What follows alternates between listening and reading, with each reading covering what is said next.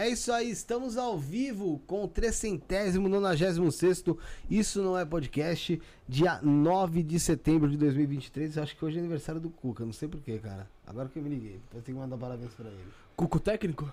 Não, Cuca é meu, meu primo mesmo. É, seja bem-vindo, Bruno. Boa noite, aí tava sumido essa semana. Tava sumido não, tava aqui nos bastidores aqui, enquanto o Felipe e o Rafael fizeram um programa aí. Mas tô aqui, hoje o sabadão tô aqui. Sabadeira. Sabadeira. Tem um recado especial daqui a pouco pra pessoal, tá? Isso aí. Mas antes de dar o recado Óbvio. especial, dar boa noite pra você, boa noite pro Josiel Cândido, Rafael, né? Rafael. o Rafael tá lá fora também, a Sarinha My Love.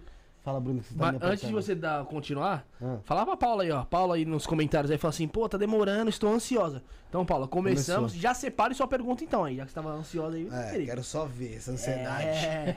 É, obrigado pra você que tá assistindo ao vivo conosco agora, você que tá assistindo gravado. Tem algumas novidades no programa de hoje, a gente vai falando conforme for acontecendo. Mas antes de apresentar os nossos convidados, eu quero primeiro falar do Origem Studios. Você que tá procurando um espaço legal, um espaço, poxa, bem localizado pra você fazer seu programa, seu podcast, vídeo aula, seja lá o que for, tirar aquela ideia do papel e conseguir pôr em prática o local, o local o local correto é aqui no Origem Studios. Então entre no Instagram, arroba Origem Studios, tá? No Instagram, Origem Studios, tá aqui na nossa descrição.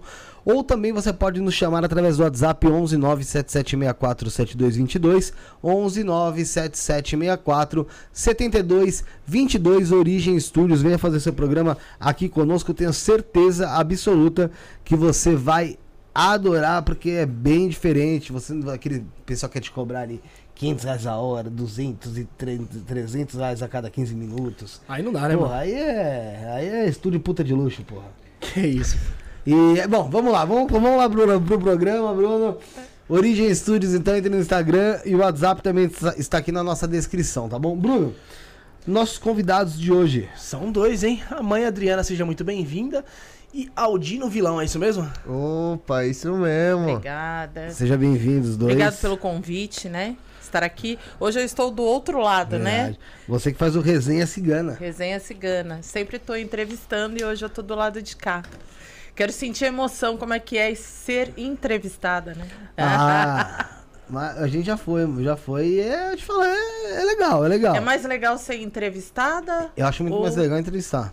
Entrevistar. Entrevistar. É, porque ser entrevistado, puta. Você não sabe o que esperar do outro lado? Não, né? não é nem que esperar, é que aí fica naquele, porra, chove não molha, fala daqui dá risada.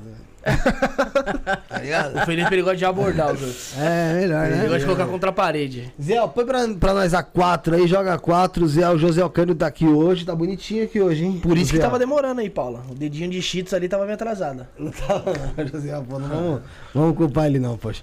É, obrigado pela presença de, de vocês dois já. Obrigado vocês pelo convite. pela disponibilidade de estar Agradece aqui, bater um papo com a gente, conversar um pouco mais sobre a Umbanda. A gente falou sobre Umbanda essa semana também, mas cada pessoa que vem aqui a gente percebe que tem uma visão e uma percepção diferente do que elas, do que elas têm como ensinamento e como vivência dentro da, da, da religião nesse ponto, né?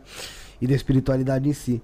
E eu- a mãe Adriana, eu já. Eu vou perguntar depois, mas eu tenho interesse de como que o Aldino começou nessa, nessa caminhada. O bagulho foi louco, parça. Você tem quantos anos, mano? Eu vou fazer 22 daqui duas semanas. Aham. E eu faço no dia 22 de setembro. Caraca. Papo reto. É mesmo? É. Papo reto? Sério. Porra. Que chave. Veio na primavera então também. É, é. Ah, tá ligado. Chaca de virgem, melhor cavaleira. Mano, então, eu comecei na religião é, quando eu tinha lá meus 15 pra 16 anos, tá ligado? Isso em 2018. É, num terreiro de bairro, assim, de quebrada, tá ligado? É, na verdade, eu fui pra resolver uma situação que não era minha. Naquela altura do campeonato, meio que eu já tava inserido dentro do ocultismo, Tá. tá, ligado? Eu comecei a estudar ocultismo muito cedo, com 13 anos. Comecei a praticar de fato ali, quando comecei o ensino médio, 14 pra 15. Então, no contexto de como eu cheguei na Umbanda, eu já tinha uma certa noção de espiritualidade, mas aquilo, enviesado Tá. pelo ocultismo, Aham. hermetismo, pá. E eu cheguei na, na, na Umbanda tentando resolver um problema de uma menina que eu ficava e. Famosa amarração ali? Não, pior que não. Tipo, ela tava com BO e ela precisava ir num terreiro pra resolver. Tá, tá. Entendeu? Uma situação meio particular ali da vida dela. Já tinha tentado no ocultismo. Então, aí eu pensei assim, não. É é porque, na verdade, o BO envolveu uma ameaça de uma pombogira de uma pessoa.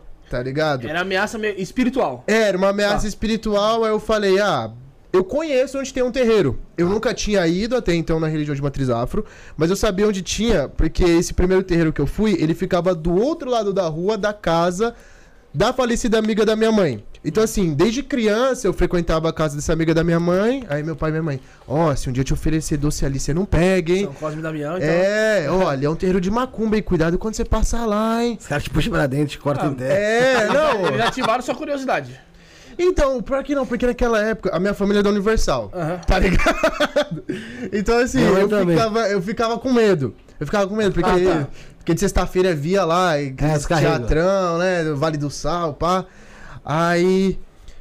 Beleza. Mas aí nessa época eu já tinha saído da igreja, obviamente, Uhum. então. Falei, ó, eu sei onde tem. E beleza. A gente foi, a gente visitou. Só que, eu, por incrível que pareça, eu acho que aquela situação, o chamado não era pra ela. Era pra mim.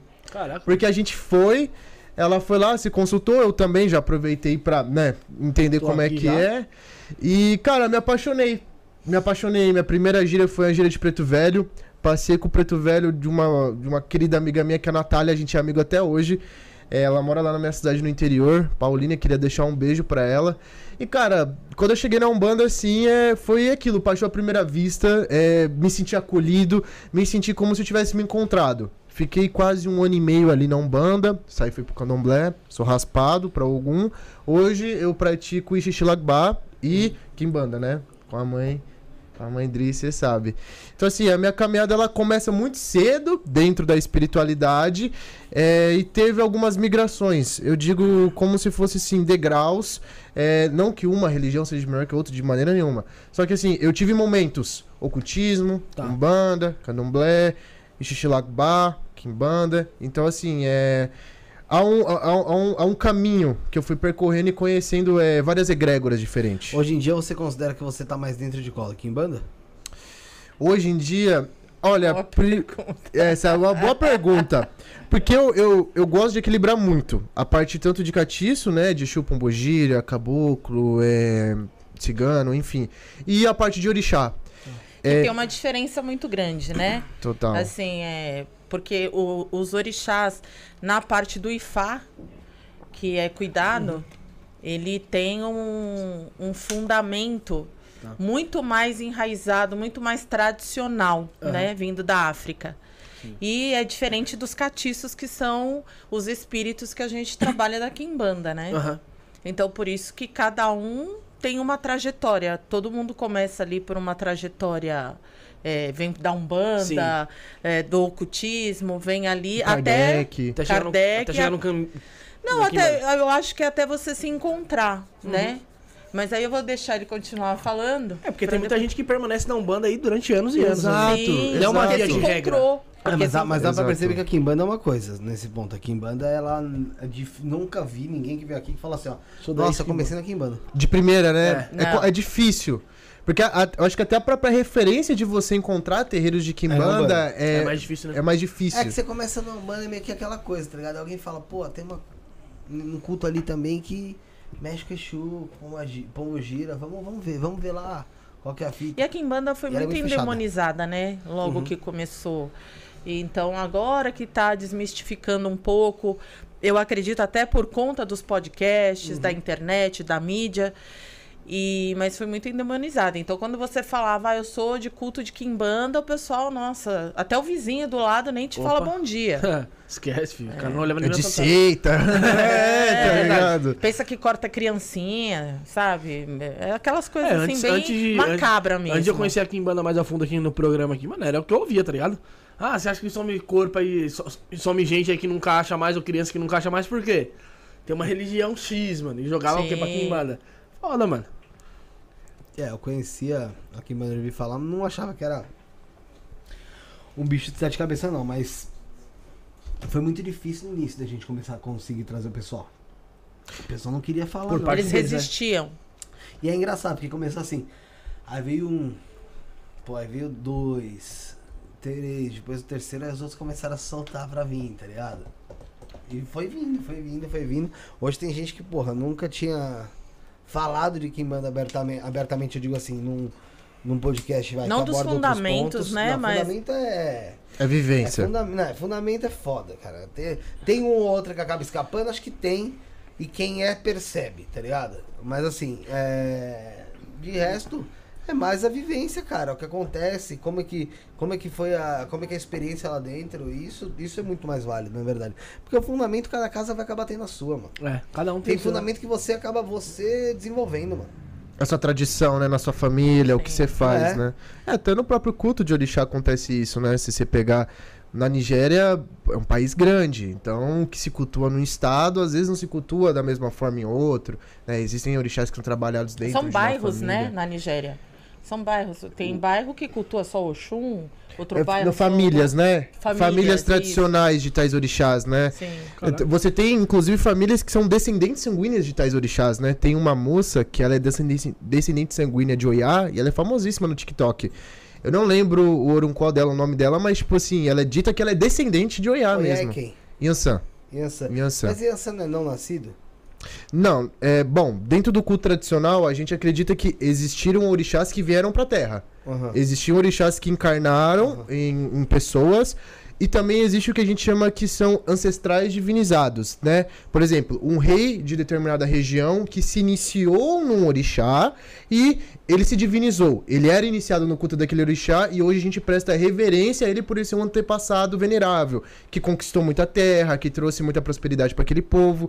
Então, a gente tem mais ou menos isso. Nós temos orixás que nunca vieram em terra, né? Mas a gente tem os que vieram. Ogum mesmo. Ogum é, o- é dito como o herói civilizador, né? É ele que trouxe as revoluções tecnológicas, ele que é, trouxe o arado, ele que inventou as ferramentas para o ser humano é, desenvolver a civilização.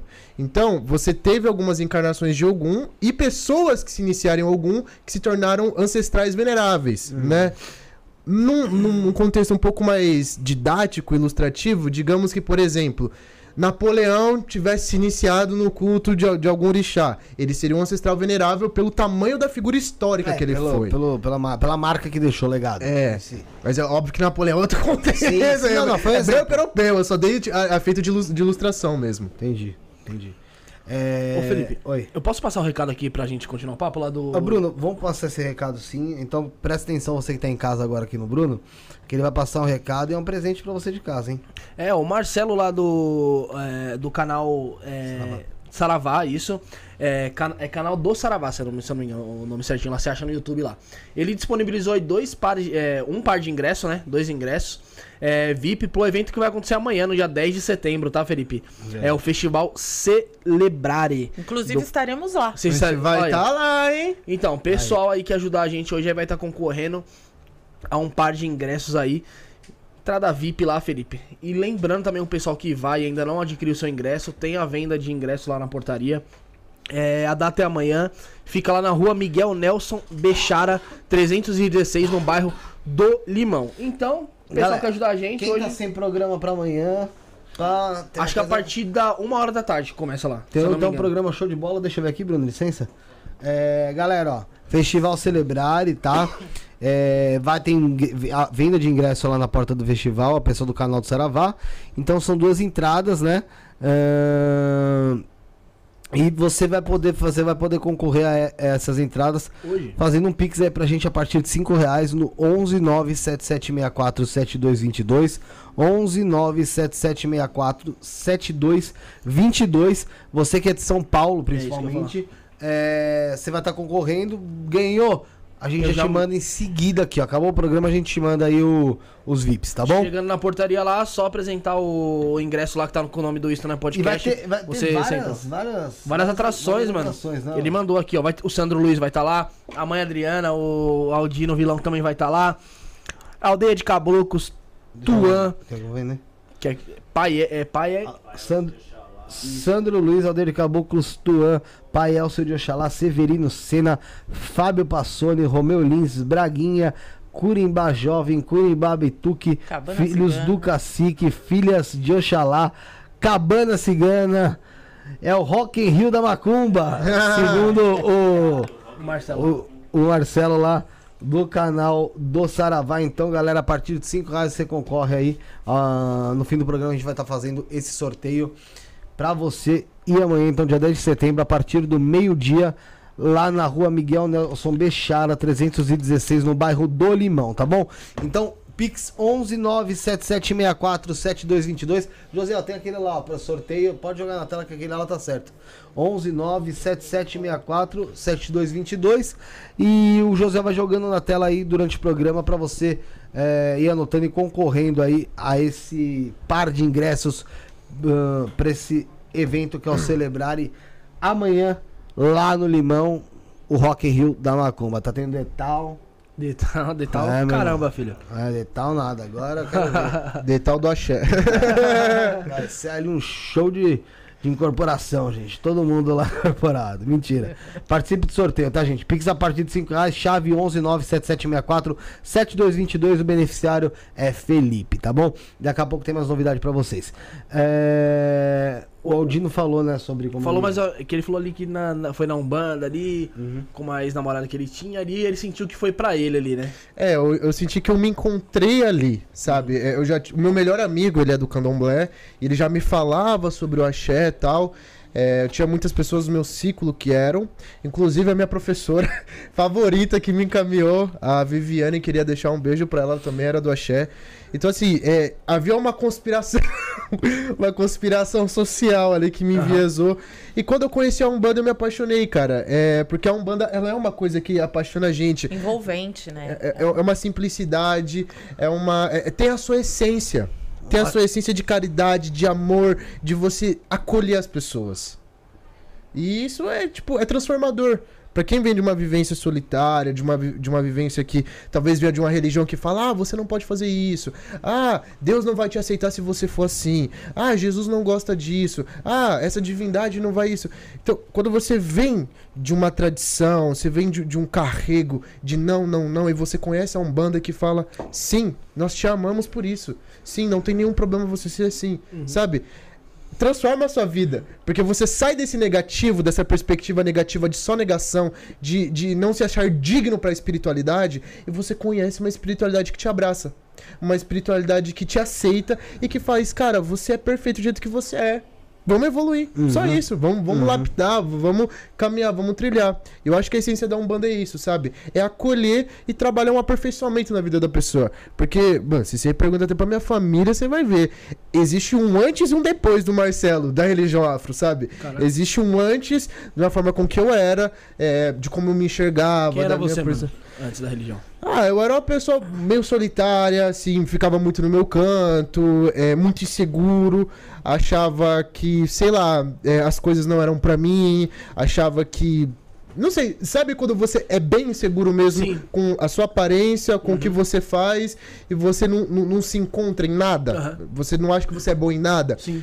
A Umbanda me mostrou que não é bem assim. A Umbanda me mostrou que eu sou bom em algo, é, eu, eu sou bom na minha espiritualidade e houve um, um amadurecimento até moral, sabe? Houve um amadurecimento moral muito forte e eu vejo que isso não tanto pela questão da idade, né? Que 15, 17 anos é um momento muito forte de transição. Mas é, de se enxergar uma nova pessoa, uma pessoa que, assim, tem amor, uma pessoa que é confiante de si e que sabe que no último, no último do último, tem quem olha por mim, tem quem acredita em mim, tem quem me vê como uma boa pessoa. E são meus guias. Entendi, legal. Interessante como abordou isso dentro de você, porque foi ressoando, né? Imagino que tenha sido gradual também. Daqui a pouco a gente vai continuar na tua história. E você, mãe Adriana? Como é que foi? A na minha tua caminhada de trajetória. espiritualidade? É Eu longa já, acredito né? que. Oi? É longa já, né? Que vai estar bastante tempo, né? Há 36 anos. Então, é. Né? Eu tô há 36 anos na religião e comecei muito cedo. Na minha história foi também uma trajetória. Eu acredito que todos passam por essa trajetória de conhecer um pouco aqui, um pouco ali, até se descobrir, né? É, vocês que entrevistam também bastante pessoas que são aí pais, mães de santo, enfim, sacerdotes, deve ter mais ou menos a mesma história. Então eu comecei com 13 anos, a minha mãe já era do candomblé e me levava lá, né, pequenininha lá para dançar e aí a gente chama de bolar no santo, acabei bolando no santo.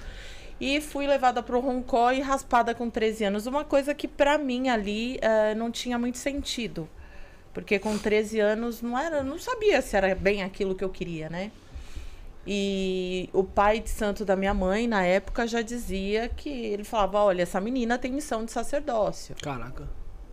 Mas isso eu tô falando dos pais de santos, de ó, eu tô com 50 e, e umas bolinhas. então, é, são os pais de santos é, raiz, sabe? Ah Aquela coisa.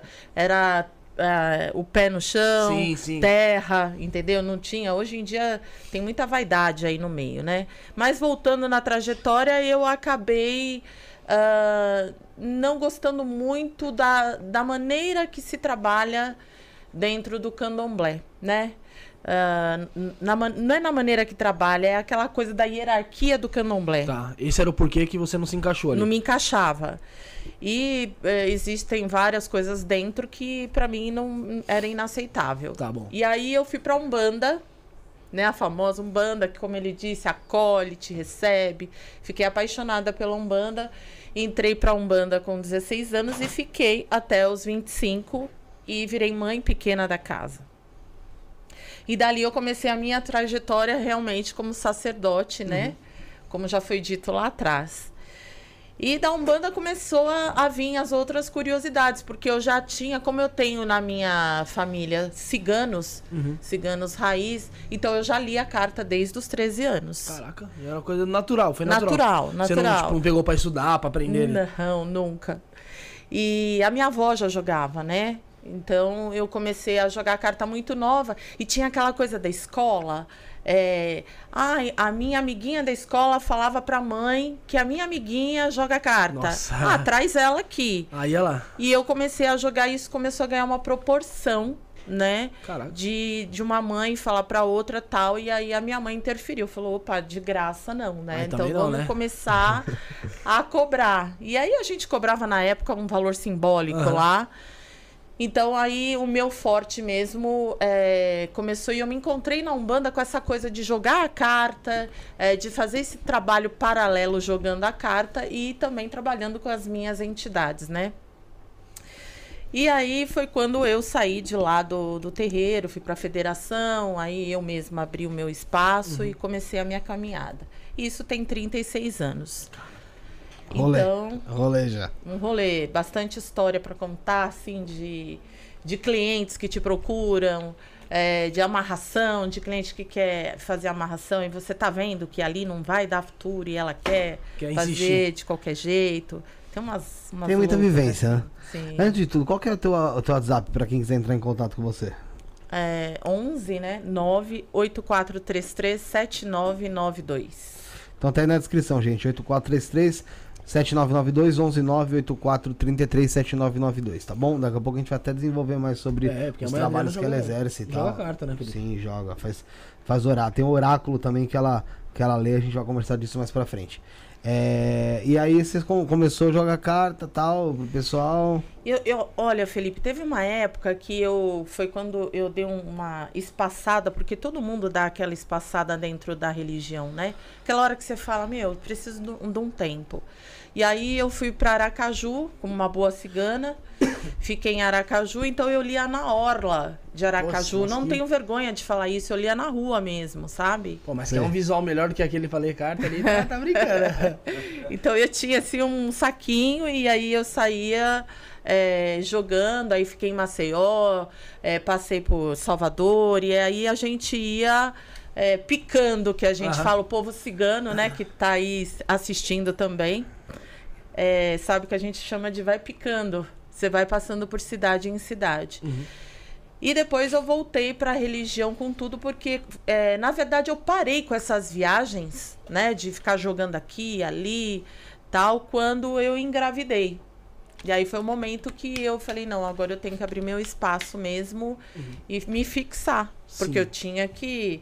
Tem a escolinha, Sim. tem uma série de Tem coisas. desenvolvimento da criança, né? Exatamente. Aí foi aonde eu comecei.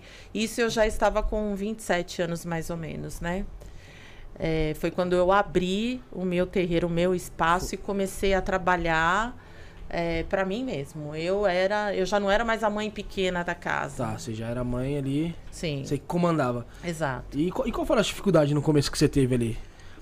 Ah, preconceito muito, né? Porque eu acho, é, eu tenho certeza que hoje mudou bastante a questão do, do preconceito com a religião afro. Mas a gente sofria muito preconceito. Por exemplo, você colocar uma roupa de santo e sair na rua, Ah, jamais. Você era meio que apedrejada ali, né? Exato. Então a gente colocava na mochilinha para chegar no terreiro, Caramba. né? Tudo muito assim discreto. Hoje eu vejo que é, eu mesmo saio com a roupa de santo, eu tô aqui, tô ali, vou, entro no mercado, é onde eu tiver, por conta da correria, não dá para você ficar se trocando o tempo inteiro. Mas é, tem esse preconceito. Ainda existe. Ontem mesmo eu fui fazer um trabalho dentro de um cemitério e eu fui barrada na porta. Nós estávamos no, nos 10, mais ou menos, É. né? E aí já veio logo segurança. É É impressionante, assim. Eles veem a gente e já fala, já vem os macumbeiros, né? Não, os caras já, já na porta, os caras já querem brecar já. Exato. Aí já veio, ó, você sabe que não pode ficar aqui, que não pode ficar de- até depois das seis horas, porque quando a gente entra, nós não temos horário para sair. Então, Não é você que tá respondendo por você. é, vamos a gente assim. entra ficar lá no meio do cemitério. Aham. E aí já veio, daqui a pouco veio segurança. Então, ainda existe o preconceito quando você, principalmente quando você está com a vestimenta. Mas esse movimento todo que as pessoas estão fazendo, a mídia, que nem teve a marcha para Exu, é, eu acho que tudo isso eu tô adorando, porque eu acho que pode cada vez mais dar espaço para nós, como os evangélicos têm o espaço deles. E por que, que só eles podem ser bem vistos? É, como cada um tem que ter o teu espaço e cada um saber respeitar também, né? Exatamente. É reivindicar uma normalização, né? Uma normalidade pela religião. Sim. Você me citou uma coisa interessante. Até vou perguntar, perguntar pro Aldino isso. Exu é ou não é o diabo? Não, de Não maneira é? nenhuma. É, eu te respondo isso na essência do que é o orixá e eu deixo pra mãe responder sobre o catiço. O orixá Exu, ele é uma essência divina. O orixá Exu, é, Exu, é- essa palavra, Exu, né? é, significa esfera. Uhum. É um, é um significado de movimento. É aquele que dá movimento pro cosmos. É aquele que dá Dá um vórtice. é algo como o devir na filosofia. É algo como a dialética. É o contraditório e o, e o que é. É o que se mostra e o que se é por trás. É, Exu, ele te mostra a sua face que você quer esconder e te fala, e te coloca, né? Quem você finge que é e quem você realmente é. Ele é esse movimento dialético. Então ele te força, ele te coloca em situações, ele, ele trabalha na sua vida de uma maneira que ele te proporciona evolução. Né? Dialética, tese, antítese, o embate disso gera uma síntese, uma coisa nova, né? Uhum. Eu, eu enxergo que isso é a essência de Exu. Ele, ele ri. Ele ri da cara da contradição. Ele, ele ri da cara do Ele caos. desafia. Isso. O ilógico. Pra ele, existe, né? Tanto que ho- hoje se populariza muito um dito iorubá, né? Exu matou um pássaro ontem com a pedra que só jogou hoje. Né? Graças ao Emicida, parceiro meu, é, no, no documentário do Amarelo, que ele cita esse verso, né? E se popularizou muito na internet. Então, assim, a essência do orixá Exu está no movimento, está na mudança de vida, está no fazer acontecer, certo? Aí você me pergunta, ah, o orixá Exu faz acontecer só coisas boas? Não.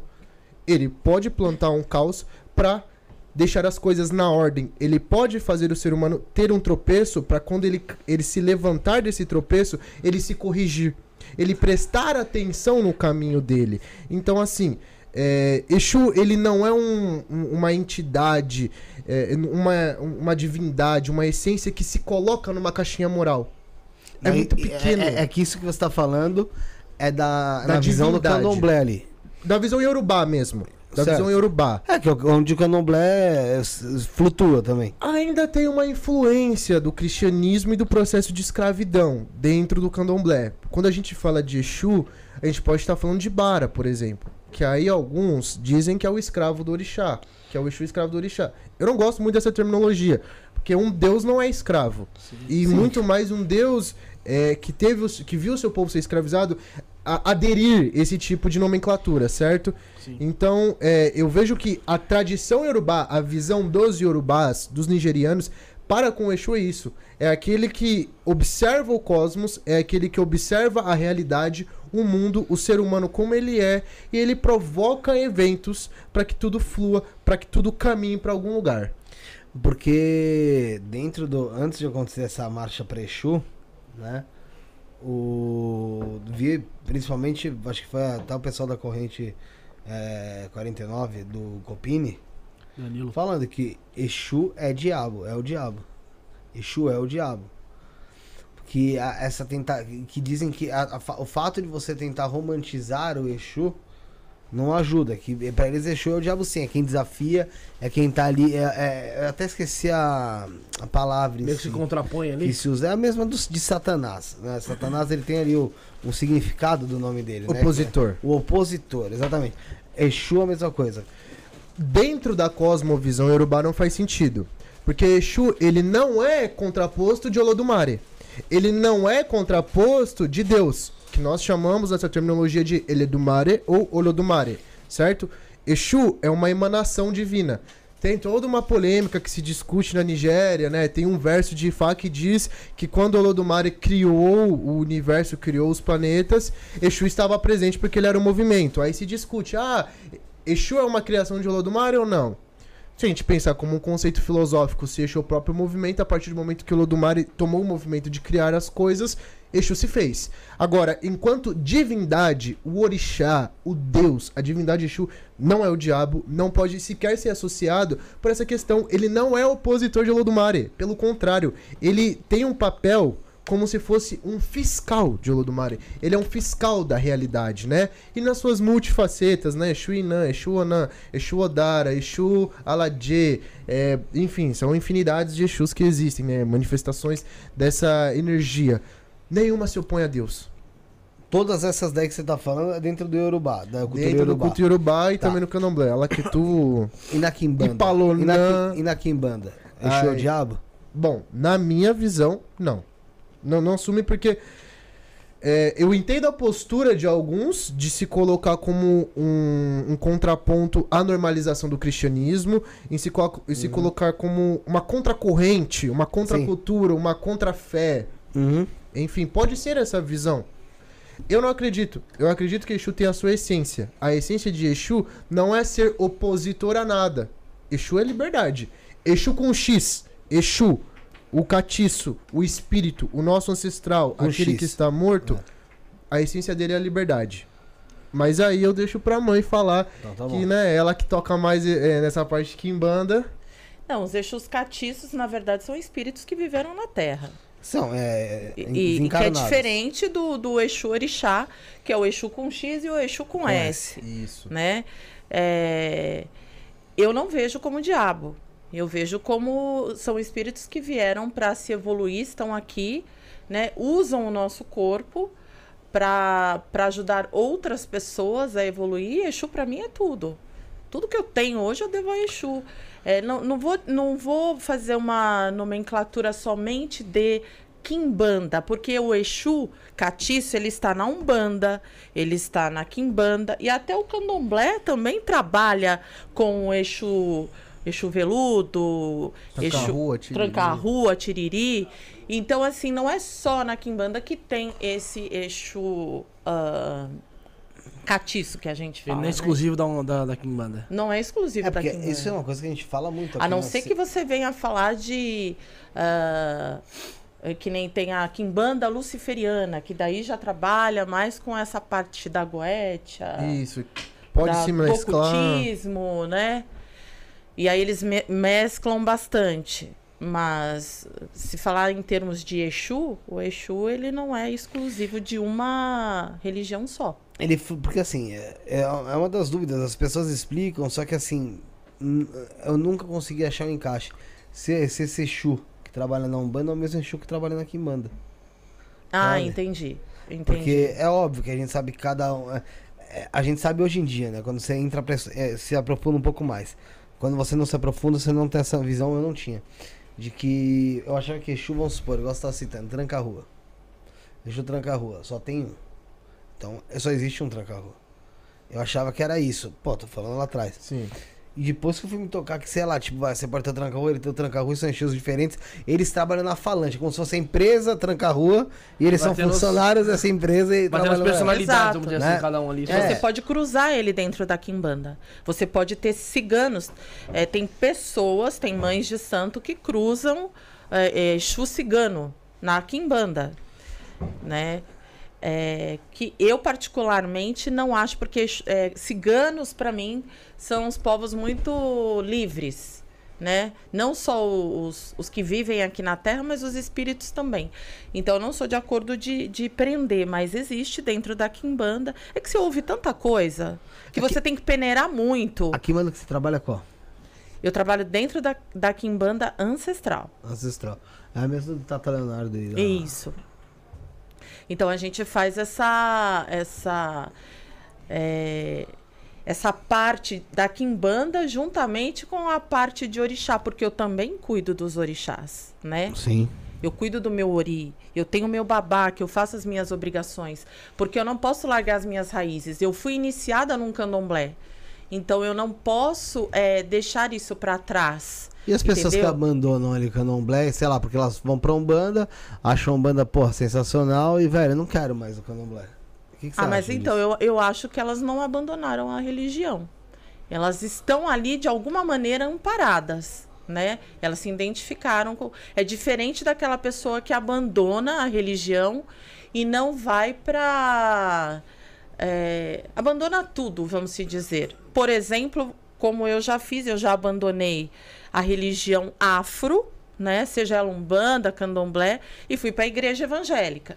Uhum. Uma época que eu falei, não quero mais jogar carta, Eu não sei. quero mais fazer isso, isso não é pra mim. Eu quero ser uma pessoa normal, trabalhar normal. Então, assim, tudo que você imaginar, eu já fiz. Eu, eu fiz faculdade de psicologia, comecei a fazer, parei, ah, abri um salão de cabeleireiro, não deu certo. Então, tudo que eu ia fazer que era fora da religião, É, tudo foi te levando à espiritualidade. de qualquer forma. exatamente. Você tinha que voltar pra espiritualidade. Eu pra- voltava.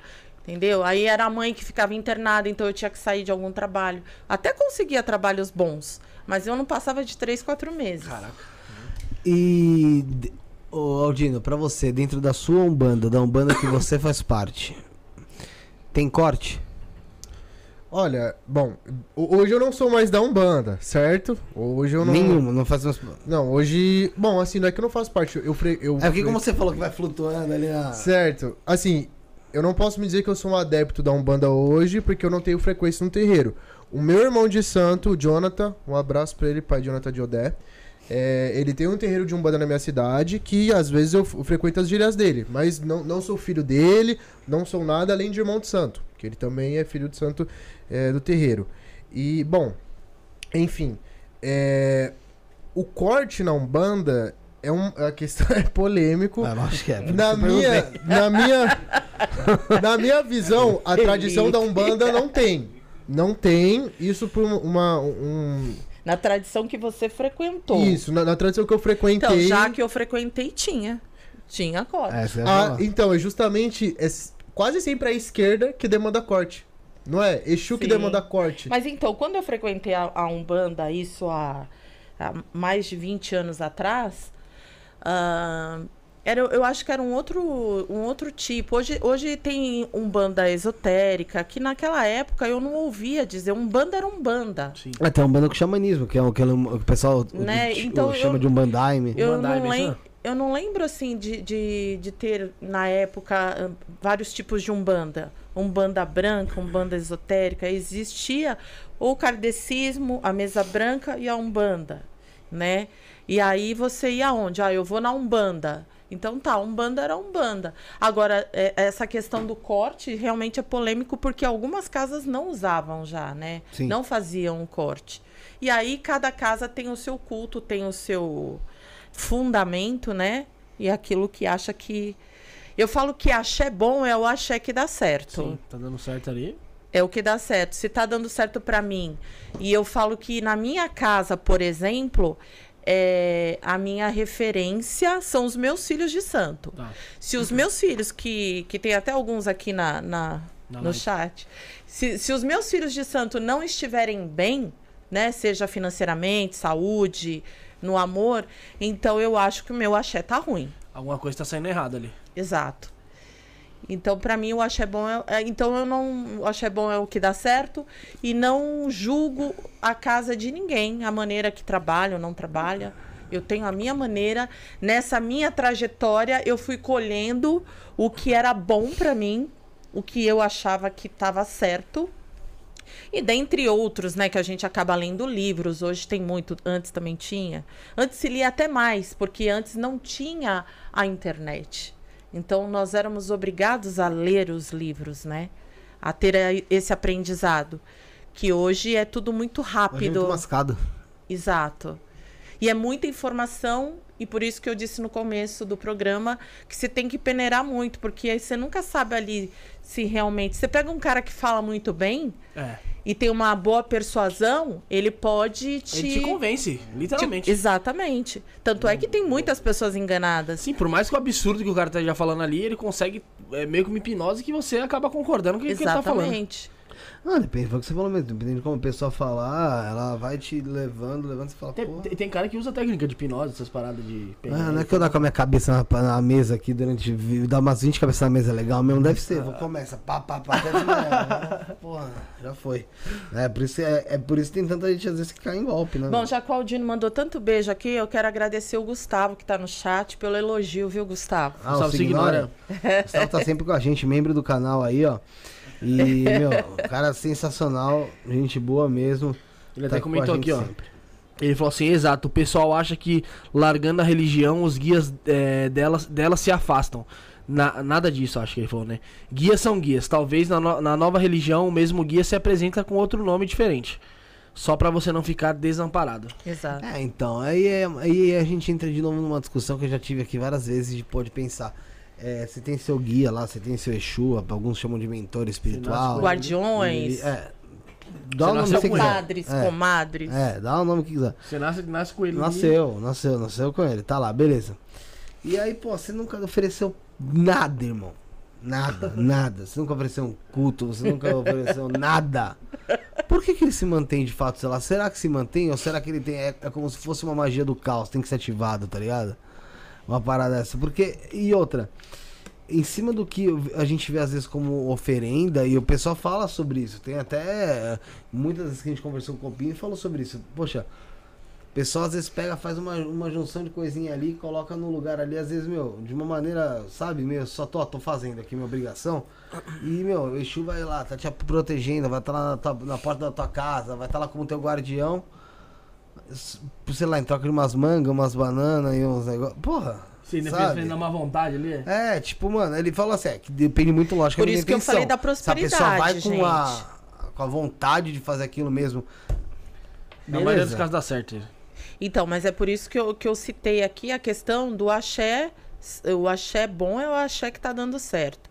Então, se esse cara que você tá mencionando aí, por exemplo, ah, fui lá, ofereci manga, né?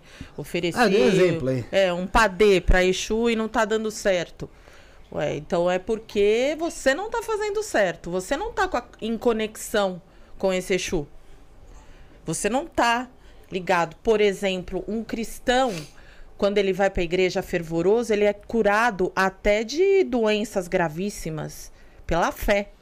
E quando você faz uma conexão com o seu orixá, quando você faz um pacto com o seu Exu, e ali, mas eu tô falando isso da alma, tá? Com certeza ele vai te dar o que você quer. Eu tenho várias coisas aqui para contar nesses anos que eu consegui. Eu vim do nada, entendeu? De uma família pobre. Como eu disse, eu vivia na orla jogando carta a troco de almoço. E não tenho vergonha de falar. Então, assim, para eu chegar onde eu cheguei hoje, é, foi uma trajetória dolorida, mas assim, foi com muita fé. E eu acredito que essa conexão foi tão forte que eles acabam te dando essa prosperidade é, e acabam te protegendo, te amparando e provendo o que você precisa ali naquele momento. Eu tô aqui hoje não é por acaso, Sim. entendeu? Algo tem preparado. Eu sempre acredito nisso. Esse rapaz entrou na minha vida não é por acaso Aldina. o Aldino, né? É, a gente se conheceu assim muito falar um pouquinho da nossa história. É, foi muito. legal, é. foi muito engraçado que o meu marido foi numa palestra dele, né? Porque o Aldino é professor de Filosofia. de filosofia. E meu marido foi numa palestra dele e falou pra mim: Ô, você podia chamar o cara, o cara fala bem e tal, né? Pra, Pro resenha. Uhum. E aí eu chamei ele pelo fato dele já ser. Foi o que eu disse no início do programa. Não importa se o cara é policial, se o cara é. ah, que nem eu quero trazer um cara do stand-up, né? Vou trazer ele aqui ainda.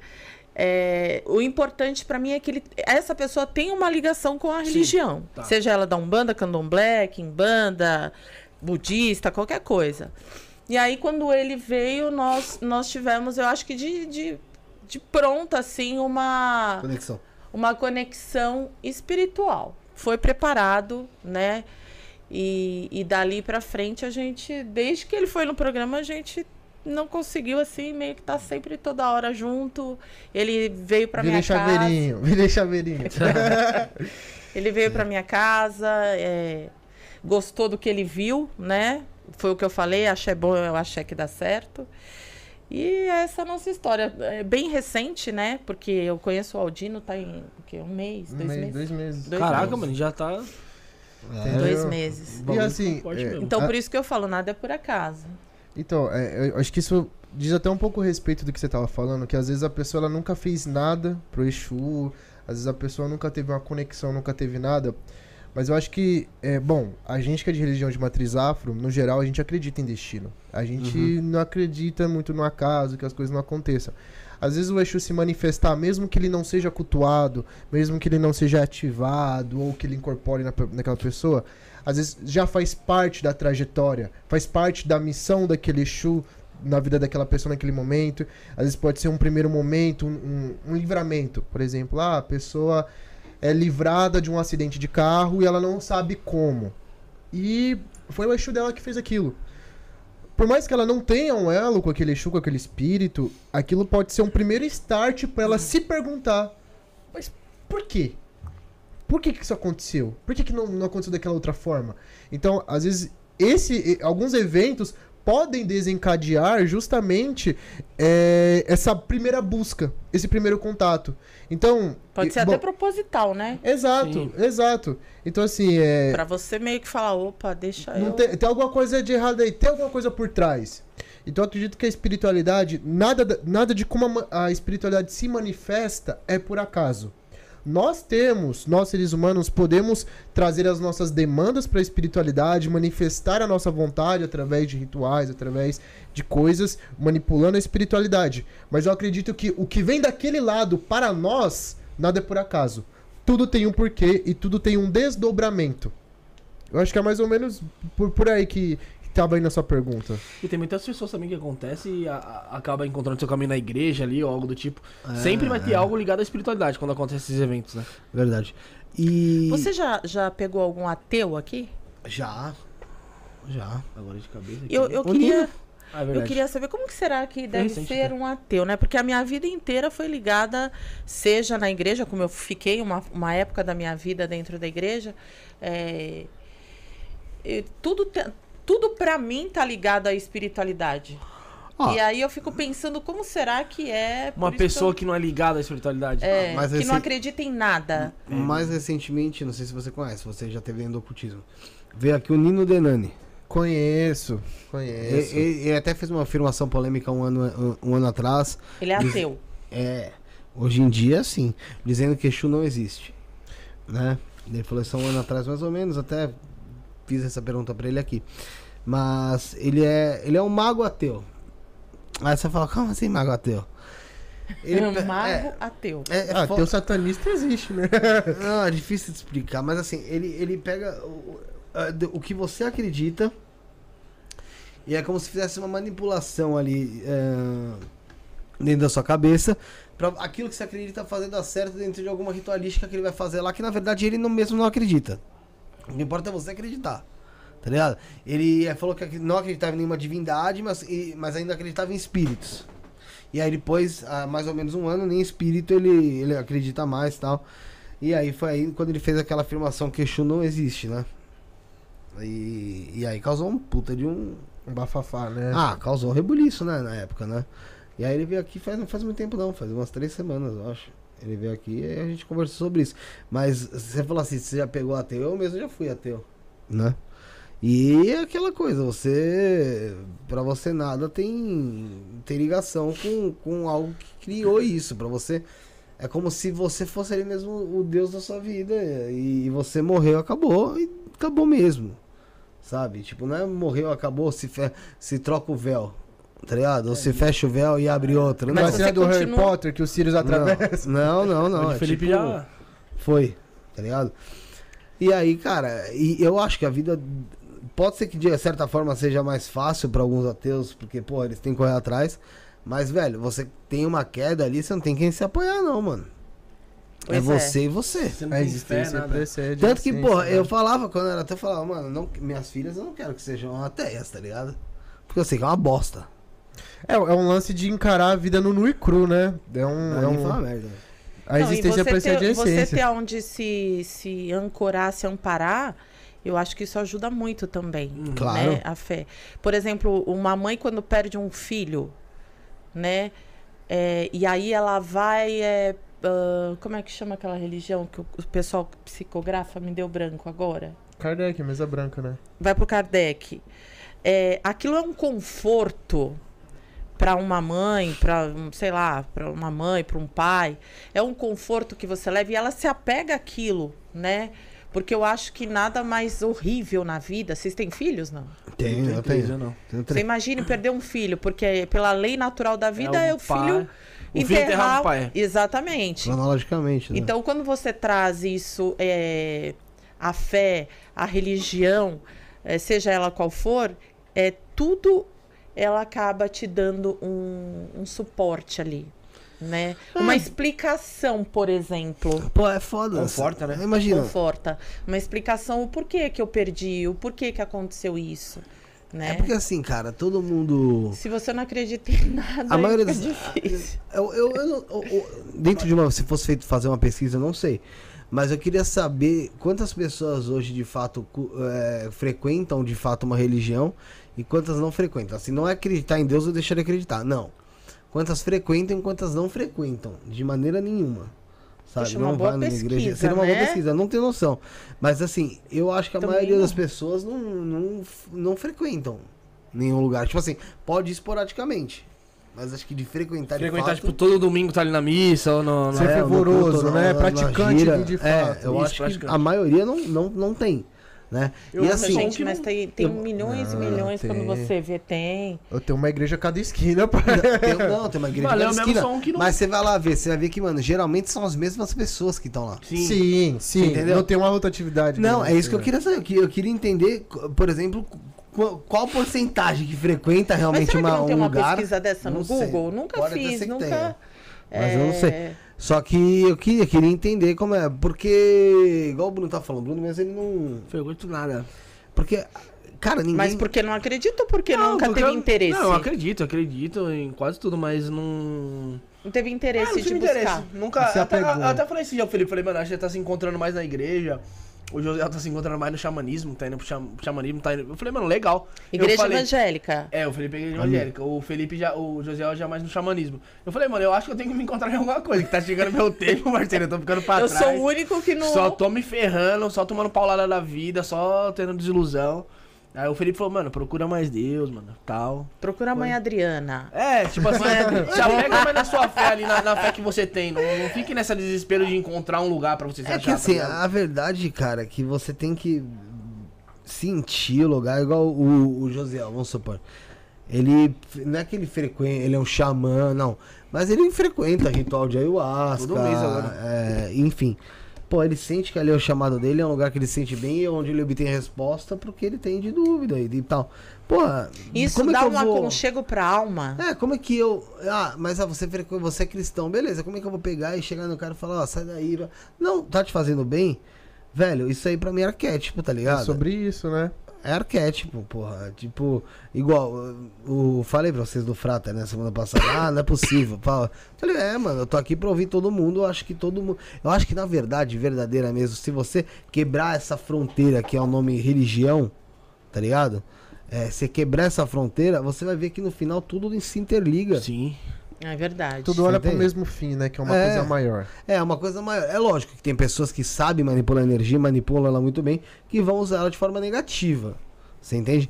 Mas é, é uma pequena parte. É uma, é uma pequena parte. Entendeu? Eu acho que é, é óbvio que a pessoa que, meu, justamente até pela sociedade, que a sociedade colocou na cabeça das pessoas que quem vai trabalhar com na, na, na Umbanda, no Candomblé, na Quimbanda, ah, tudo é macumbeiro. E a pessoa tem um super poder de destruir e acabar com a vida da outra pessoa. Então a pessoa às vezes começa naquilo, o quê? Na E acha que a empolgação. gente só faz o mal, Tá né? ligado? Na empolgação. Essa Mano, visão que ah, tem. filha da puta ali, ó, não sei o quê. Porra, me falou mal de mim, vou fazer um trabalho. Caralho, se fosse fácil assim as coisas, mano, ninguém tinha mais inimigo, porra. É verdade mesmo. Tá ligado? Então, assim, a, a hora que a pessoa sai da emoção e ela começa a tratar com seriedade e respeito a parada, ela vai querer fazer o quê? O que caminha que é o lado bom da situação. É sabe? porque o- até a- própria questão de como a religião ela é divulgada na mídia dá-se a entender que nós, macumbeiros, somos manipulados para fazer o mal, né?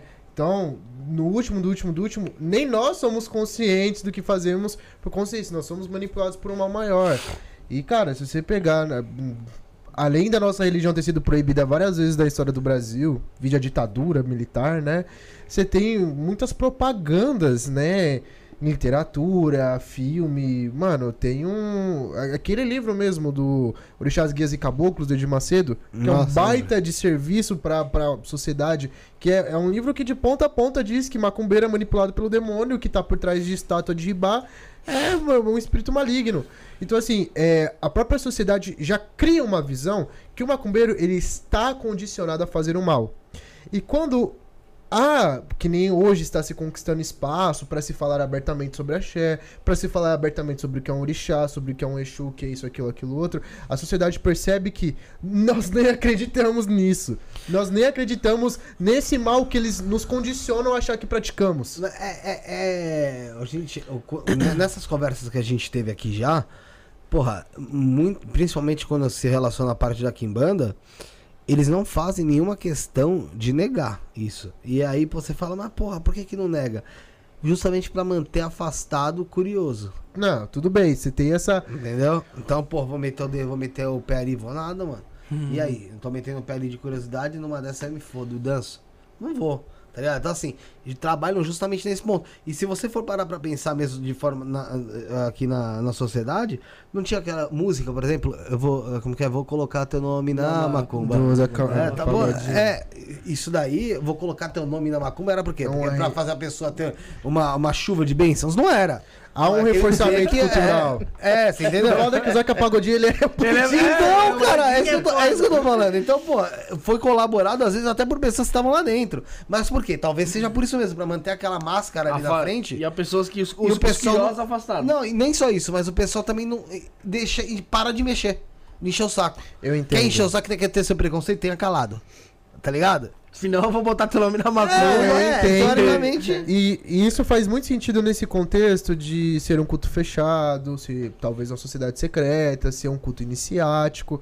Faça sentido, né? Porque você coloca uma tem muitos espécie de segredos, filtro. né? Principalmente quando você se inicia, tem muitos segredos que não é contado. E aí a pessoa já fala. "Não, Ah, que É, que a maçonaria, ela não ficou tanto tempo sendo. Coisa do demônio. É, hoje em dia. mal de criança. Hoje em dia o pessoal quebrou um pouco desse. Um pouco, né? Porque ainda tem. Ah, mas, ô, ô, Adriano, eu acho que foi bem quebrado perto de quando É. era pequeno. É, bem pequeno. Acho que quando era pequeno era uma maçom, meu irmão, abre o olho. Que se ele não te fuder agora, vai te fuder daqui a pouco. Todo tá testemunho, o, o- a pessoa colocava ex-maçom. O ex-maçom, ex-maçom chamava muita atenção, porque pô, é se- é se- tudo é secreto, mas se ele é ex, ele vai abrir o jogo. Você É entendeu? verdade. Quem abriu Ah, o qualquer, jogo de qual- verdade? qualquer coisa que o cara falasse também é a verdade também, né? é. Ah, quem abriu o jogo de verdade da maçonaria até hoje? Quem abriu? De verdade? Ninguém. Ninguém sabe se é verdade mesmo que a pessoa tá falando. Ah, tipo, não, mas não é isso. Ninguém chega lá falando, ó, rito por rito, tá? Vamos falar. Quando você entra. Ah, o nível O do um é esse. 1 ao. É, o 2, o Demolei, 3, o grau, o começa- grau. é. Eu sei até o grau sexto, porque foi que meu avô foi. Sabe? Mas Isso vai até o falar. 33, né? É. Se eu vou te falar, mano? Não, meu Eu avô morreu em acho. 85. Quem falava a mãe. Eu não manjo de maçonaria, mas, tipo, eu, eu entendo esse contexto de querer proteger o culto e, o, e os neófitos, né? Os de dentro, pro- provocando essa, essa máscara do mal. Mas, fora desse contexto, digamos assim, do, do secreto, por exemplo, a Umbanda não é secreta. Não. A Umbanda, ela, ela não quer se privar de nada. Pelo contrário, a Umbanda, ela quer abrir as portas para que as pessoas vejam que não há um mal. Não há uma prática que te faça o mal e não há uma prática que te segregue. Ou que Uhum. te indicia fazer o mal, que te enviese isso. Então, assim, é, dentro de outros contextos, de outras religiões, porque Umbanda é uma coisa, Kimbanda outra. Aí dentro da Kimbanda você tem as próprias ramificações, né? Malay, é, Nagô, é, Ancestral. ancestral, Luciferiano. luciferiano e por aí vai. Mano, é, isso funciona dentro do culto deles. E ok, da hora que eles fazem assim, mano. Se, se- se na lógica deles todo mundo concorda nisso, beleza.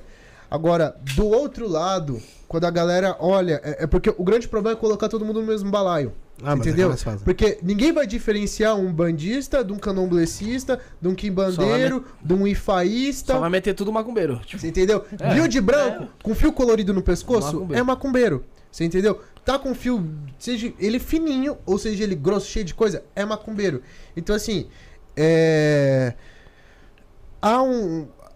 Ao, ao mesmo tempo que funciona pra alguns essa narrativa, pra outros, não. E a sociedade, ela coloca tudo no mesmo balaio e no final de tudo, isso aí é a minha visão particular, todo mundo sai prejudicado. Sai. Você entendeu? Porque aí, é, independente se é o irmão que professa a Kimbanda, que professa a Umbanda, que professa o Candomblé, o Ifá, a menina que foi apedrejada é nossa irmã. O terreiro que foi incendiado é do nosso irmão. A pessoa que sofreu uma violência na rua é nosso irmão de fé. Independente se ela é iniciada ou não. Entendeu? Então, eu acredito que essa luta contra o preconceito, contra a discriminação, ela tem que ser de todos nós.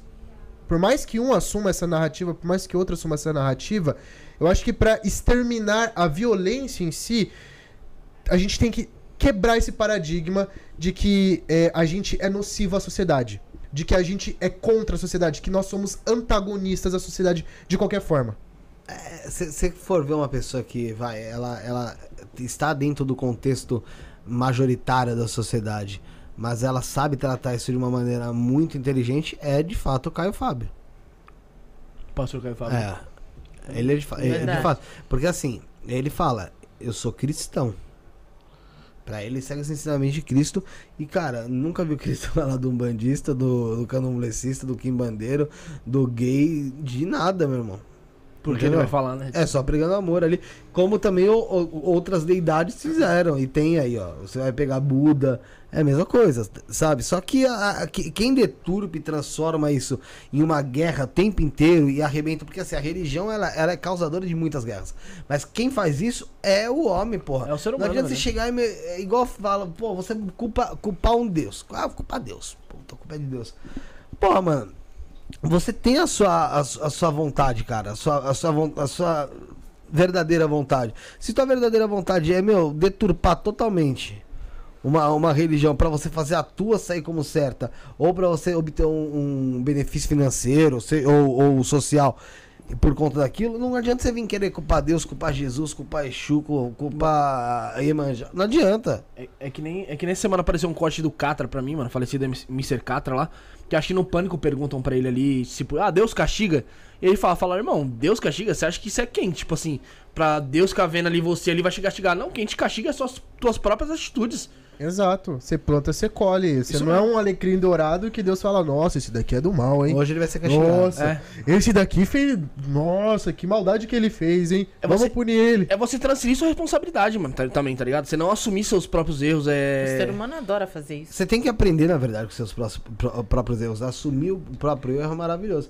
Agora, você aprender com ele é o que é difícil. Você saber não executá-lo de novo. Eu acho que. é, Bom, queria fazer só um comentário em cima disso.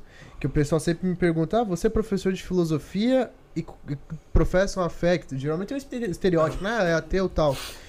Eu vejo justamente esse o gancho do quê? Quando a religião ela deixa de ser uma muleta metafísica, uma desculpa e passa a ser um olhar de aperfeiçoamento. Quando eu olho pra minha religião e penso, ah, não deu certo porque não foi da vontade de fulano. Ah, é porque eu esqueci de dar o em ciclano. Ah, é porque eu não arriei certo. Não, não deu certo porque eu não me empenhei o suficiente. Não deu certo porque eu não acordei no tal horário, porque eu não falei com tal pessoa no tal horário. Não deu certo porque eu cometi a falha, porque eu fiz acontecer. Ah, mas foi um, um sei lá, eu adoeci num dia, pode ser uma punição. Não. Olha pra trás, o que eu fiz? Ah, abri a geladeira sem camisa. Eu provoquei a minha gripe. Sim. Ah, aconteceu isso, isso, aquilo, aquilo, outro. Você entendeu? Então, eu acredito que quando a religião, ela deixa de ser uma muleta, uma desculpa, um, um pano de fundo pros meus erros, pra minha infantilidade, ou pra minha imaturidade de me encarar, ela te proporciona um caminho pra evoluir. Ela não. Acho que o papel da, da religião não é te pesar a consciência. Não é falar você tá errado nisso, nisso, nisso. Ela fala assim, ó. Aqui não deu certo. Como que a gente corrige? Ah, mas hoje em dia quem trabalha com a religião de forma certa é foda. É aquilo, você trabalha com a espiritualidade, só a espiritualidade em si, eu vejo várias trabalhando de forma certa. Quando entra a, para, a parada da religião, das regras e normas e bibi, blá, blá, blá, aí ferrou, é lógico, cada casa tem uma liturgia e, e ela você segue.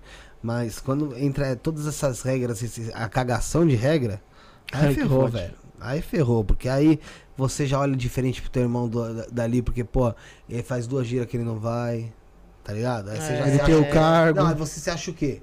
Porra, tô aqui vindo toda a gira, meu. Ele veio aqui, faltou em duas. Per- Em mim ele não vai pitar nada. Tá ligado? Perto de mim ele não pita nada. O cara o abre a boca, também, você né? já olha. É o ego, é o ser humano. Quem caga. Igual, porra, eu, eu, eu vejo pessoas, ah, que que Jesus, não sei o que. Eu falo, porra, mano. Jesus, é, meu, ele já faz dois mil e poucos anos, né? Quem tá 2023. cagando, é. Quem tá cagando é né? a gente, né? Quem tá cagando é quem tá fazendo as coisas em nome disso. Porra, é a mesma coisa que alguém virar e falar assim: você vai se ver só com o meu Exu, que ele vai fazer na tua vida. Porra, caralho. Que. que cê- tá- aquela pessoa que tá ouvindo isso, sabe? Ela vai ficar como? Ela vai falar, mano, isso daí, esse pessoal só trabalha com coisa ruim mesmo, ó, tá vendo? Tá me ameaçando. ou, ou virar e falar assim, ó, tá vendo o que você fez aqui, ó? Deus vai, Deus vai, te, vai te castigar. Meu, existe coisa de falar, meu, se você fizer tal coisa, vai morrer teu primogênito. vai- É, cara, tem, se você for pegar uma parte mais ortodoxa mesmo das religiões, isso aí é, é um círculo de medo terrível, cara. Mas olha que interessante, né? É, essas ameaças é mu- muito raro. Eu, pelo menos, nunca vi partir da entidade. Não, não da Ah, entidade, não. É, é sempre é o pessoa. sujeito que, assim, é, é aí Não, que... mas tem sujeito que finge que está com a entidade pra, é, de alguma maneira, é, Manipular ali, manipular. Exatamente. Isso acontece. Acontece muito. Entendeu? Mas você, mas você fala, tipo, dentro do, dentro do terreiro ali, dentro de... Sim, você tem muitas é, pessoas que se- fingem que estão incorporadas Aham. numa certa entidade tal, né, para tirar proveito ou financeiro, Ah, ou até mesmo igual ele disse de falar, olha, meu Exu vai fazer isso, ou a minha pombagira vai fazer isso com você, entendeu? Eu já estive num terreiro, visitando um terreiro e por algum motivo eu quis ir embora antes de finalizar. E como é, quando chega uma mãe de santo, um pai de santo, a gente costuma sentar é, na cadeira lá na frente. E aí eu pedi, né? Pedi a go, pedi licença para sair. E aí o pai de santo veio com Exu tal, né? Falando que ah, se eu fosse embora, que eu estava fazendo desfeita da casa e que eu ia ter alguns acontecimentos que não iam ser bons, que se eu prezava pelo meu casamento, que eu teria que ficar. E eu Ah, você já começa a corroer tua mente.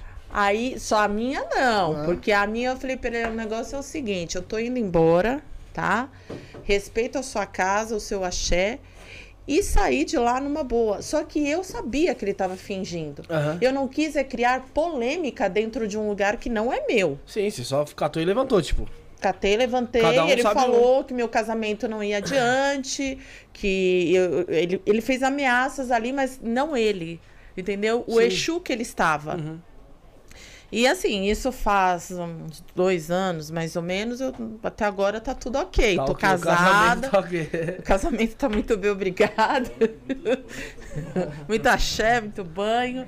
Então, é, as pessoas se aproveitam pra falar um pouquinho também que a, a, nossa religião também ela é marginalizada porque tem muitas pessoas dentro da internet eu quero ressaltar isso aqui uhum. é, que se aproveitam de por exemplo uma leitura de tarô uma uma pombagira falando e aí fala eu tenho clientes que chegam em mim que foi tirado carro que foi tirado casa falando que você vai perder sua filha que sua filha está muito doente Ixi. vai morrer e para tirar benefícios financeiros, tá? Não estou citando nomes, mas existem várias pessoas que se aproveitam. Então a nossa religião acaba sendo marginalizada por isso. Ah, mas o pastor não toma dinheiro na igreja? Toma, mas eu não sei o porquê. Eles não, não são tão é, é, discriminados como nós. Eu acho que a religião por exemplo, para você ser um pastor, você precisa estudar teologia, mínimo. acredito. Para mim é o mínimo. Tá? Uh, e, e, boa parte não, não estuda. A, religi... a religião, por exemplo, você que, que tá tendo aí vários podcasts com sacerdotes e já tem um conhecimento, um pouco de conhecimento, se você tiver uma persuasão boa, lá, você pode pegar o microfone aí e falar: eu jogo tal, eu jogo búzio, eu jogo carta, oráculo, eu recebo Exu tal, e diante disso, pessoas vão te procurar. E pessoas muitas vezes que estão muito vulneráveis, estão uh, com problemas de saúde, estão com problemas na, na vida, e é ali que ele atinge você. Pô, você faz... Então você pode ser um pai de santo. Se eu fizesse um cursinho de PNL aí, ó, básico, bem básico, e falasse que joga carta e o cara. Ixi! Tava bem, porra. Tava bem. Mas, mas, Porque não tem, não, não tem é... É, regras para ser um pai de santo. Não, não tem uma validação acadêmica, alguma coisa assim. Exatamente. Sentido, né? Qualquer um pode falar. Ele pode chegar amanhã, como ele já ah, tá no casa. Exato. Mas, Entendeu? Mas então ficou... então ficou. Tá muito é, marginalizado isso. É, eu acredito que que agora com os conhecimentos, né, a gente consegue eh, com, a, com as divulgações, com as leituras, porque ficou muito mais mas tem muita gente ainda que é enganada. Mas eu acho que eu acho que hoje em dia eu entendi o sentido da vida mesmo, do que é a vida dar, voltas. Essas pessoas que fazem isso, elas podem continuar, pode ficar 15 anos fazendo isso aí, prejudicando a vida de pessoas e viver numa boa, viver luxando. Mas quando a vida cobra, irmão, esquece. Não tem algo para ser Olha, desfeito do que, a, que... a vida vai cobrar. Mano, você vai pegar uma doença, vai, vai acontecer algo na tua vida que a vida vai te cobrar aquilo que você fez lá atrás, mano. Tá ligado? Ô Bruno, antes da gente continuar nosso bate-papo, o pessoal que tá no chat aí também. Ah, lembrando é... do sorteio lá, né, mano? O pessoal aí não tá. O pessoal não tá colaborando valendo um par de ingressos para o Celebrare. Cortou elegante. Desculpa, que vai rolar amanhã aí, dia 10 do 9, é, lá no bairro do Limão. Mas pode falar. Você tem outro recado, eu sei. Tô usando, cara. Fala do Celebrare aí, porra.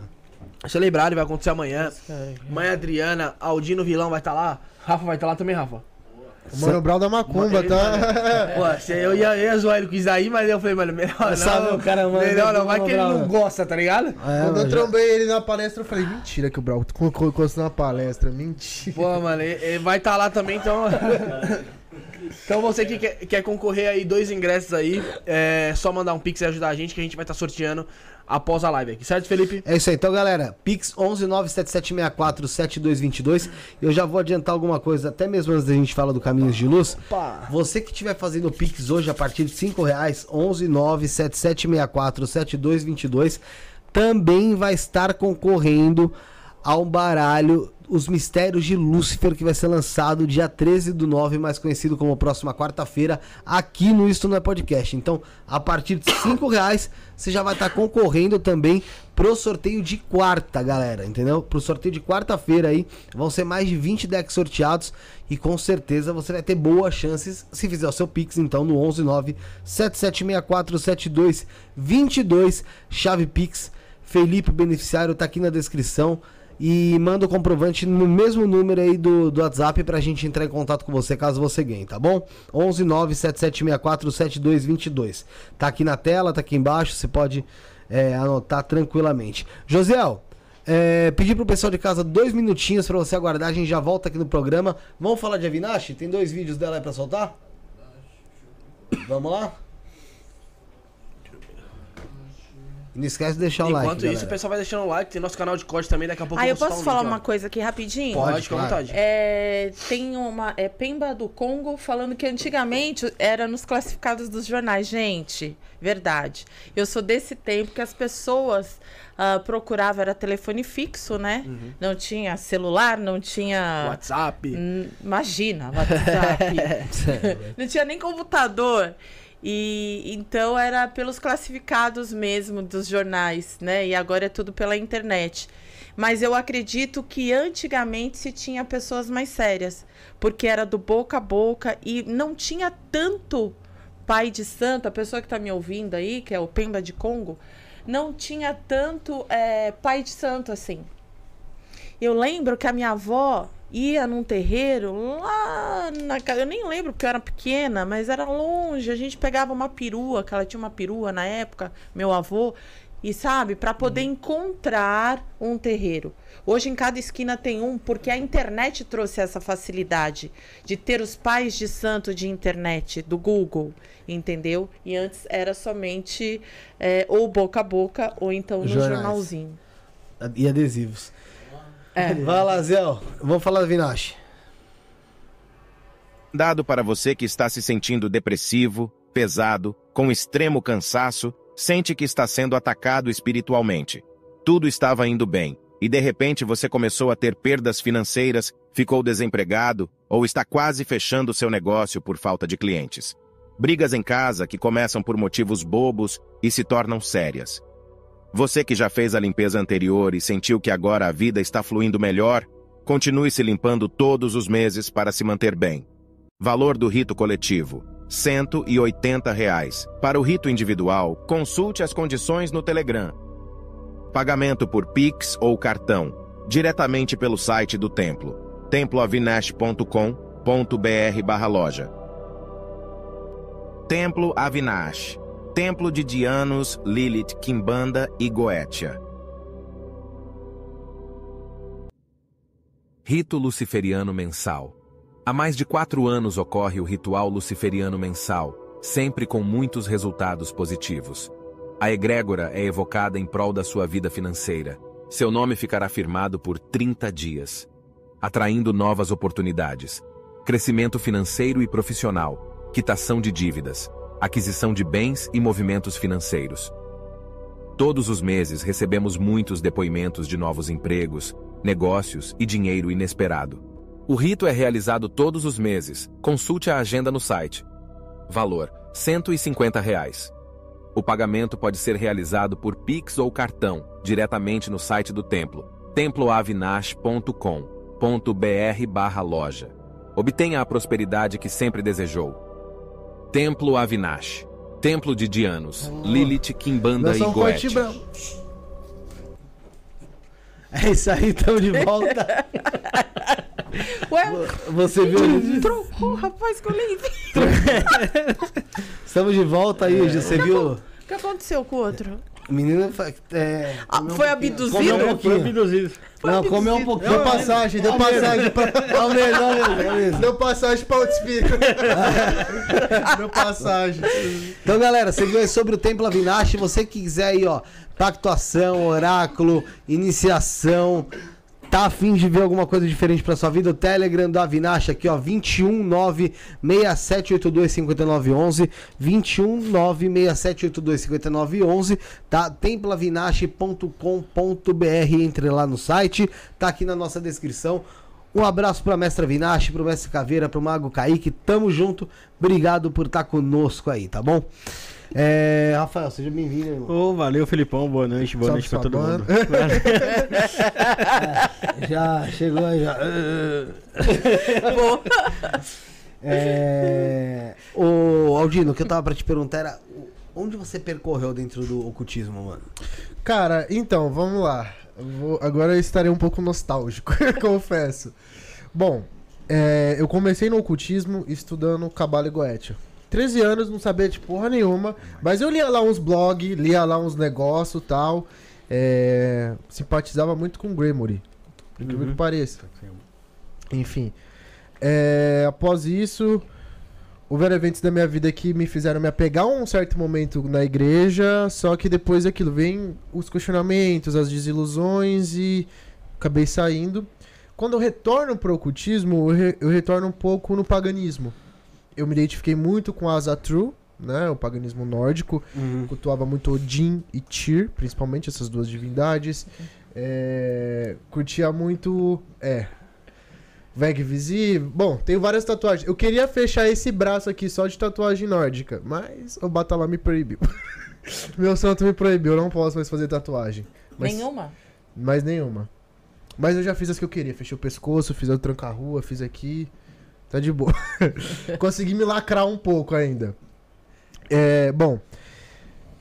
É, percorri boa parte do paganismo. Aí ali, um pouco antes de eu entrar pra Umbanda em si, é, eu voltei a estudar um pouco mais da questão do hermetismo na Cabala. Consequentemente, né?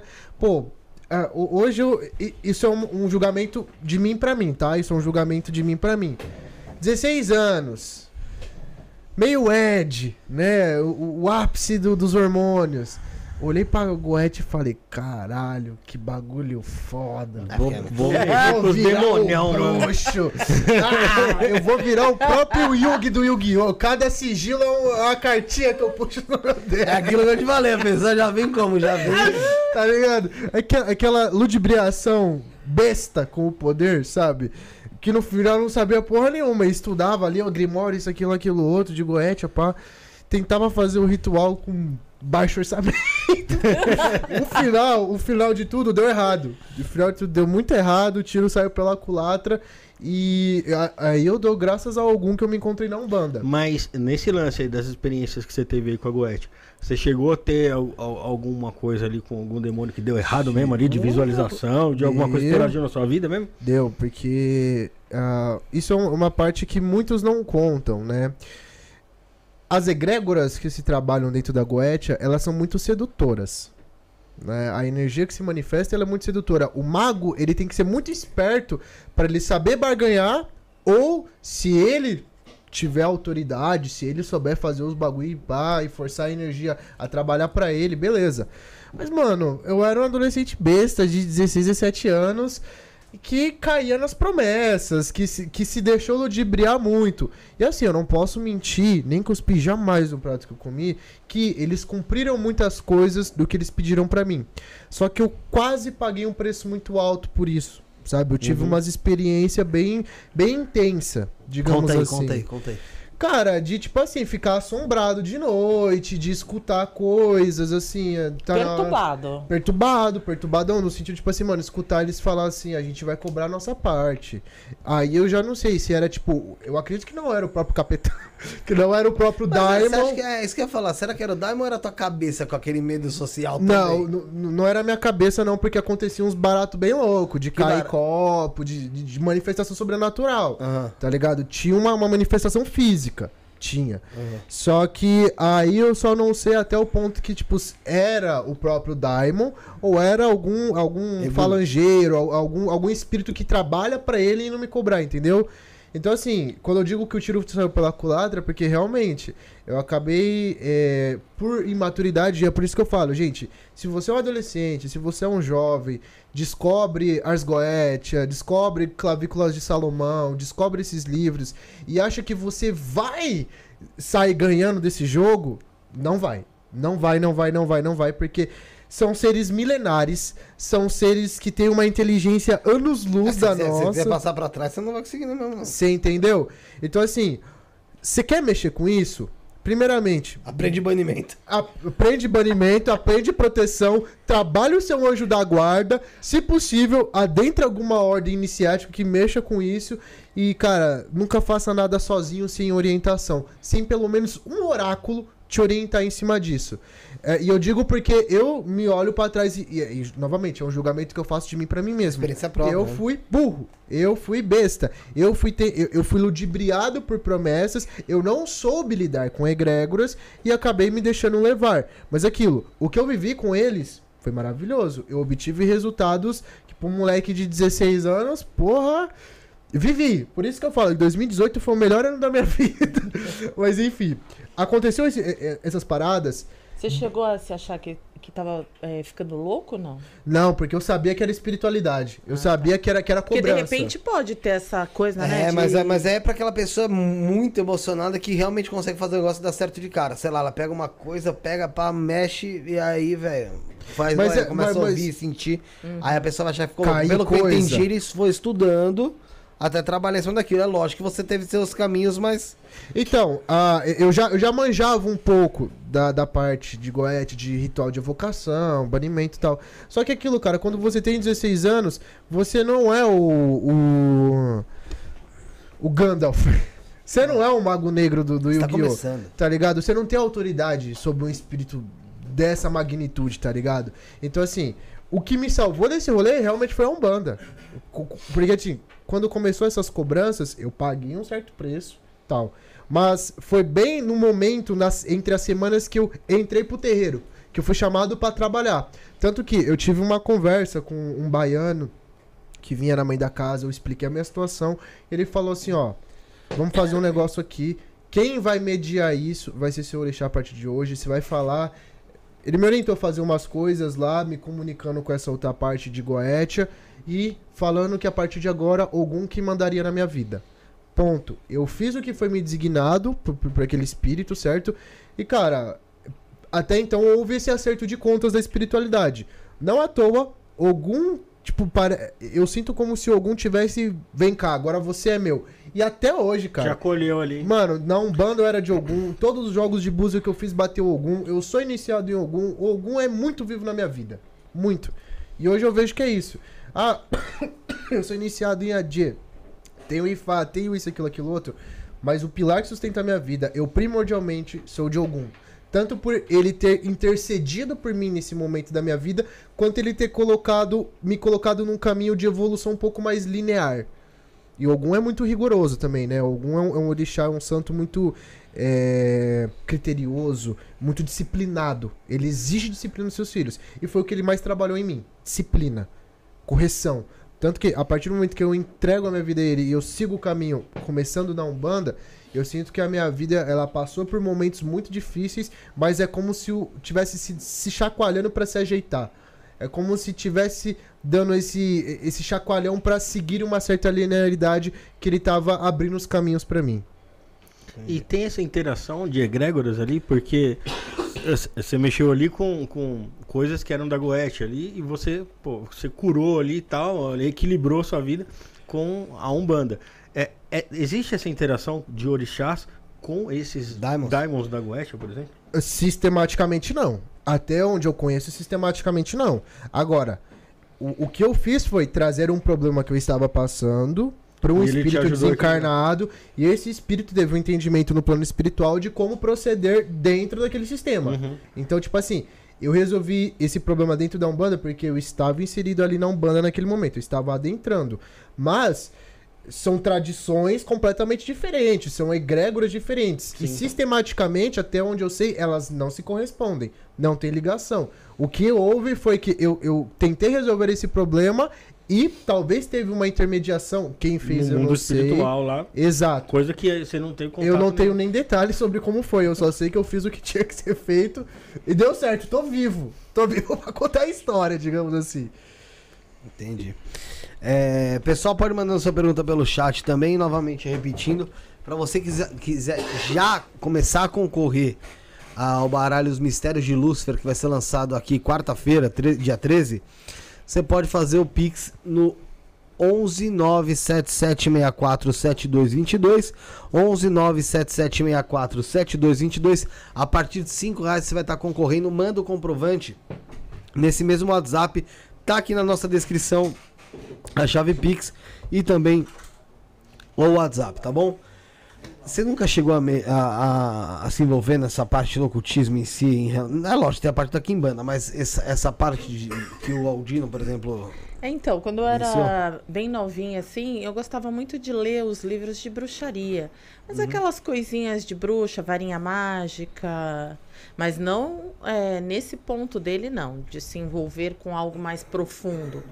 Né? Eu lia, é, você pega o cristal tal, eu nem lembro, faz tantos anos isso. Era mais bruxaria natural. Isso. Era mais voltado pra isso. Mas foi pouco tempo. Porque não, não me identifiquei muito. Porque logo aconteceu, deu.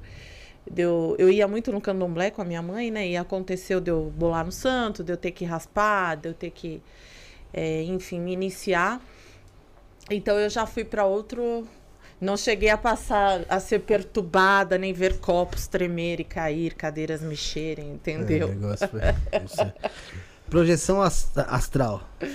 Já fizeram? Não. Voluntariamente. Lúcida. Sim. Você nunca, nunca, Não. não, não recorda. E você? Como que foi? Cara, assim, eu não gosto da sensação de. Principalmente na hora de volta, né? Tem Nossa. aquela, a famosa teoria do cordão de prata, Uhum. né? Que é o que liga o seu corpo, a sua alma. Eu acho que eu tenho tanto medo disso que por isso Nada, que eu não. uma de boa. Você já fez? Ah, acho que já rolou umas duas, três vezes antes. Sem eu. Mano, é um bagulho que acontece só, tá ligado? É, você sabe. Eu não tenho essa facilidade do Saulo, do Wagner, que os caras. Fui, fui. Já tô lá. Não. Então não. Teve um- um- alguns momentos ali na minha espiritualidade que. Ah, se, se hipnose. é, Desculpa te cortar, mas quando eu fiz hipnose, eu fiz com o Rafael Baltresca. Hum. Não sei se Não famoso, famoso na hipnose. E, e eu não sei se isso se chama projeção astral, eu não lembro. E olha que eu fiz o curso, hein? Mas teve um lance assim, ele me colocou na cadeira e você. Não, mas aí você é Ah, guiada por ele, né? Então, assim, não chega a ser uma projeção astral.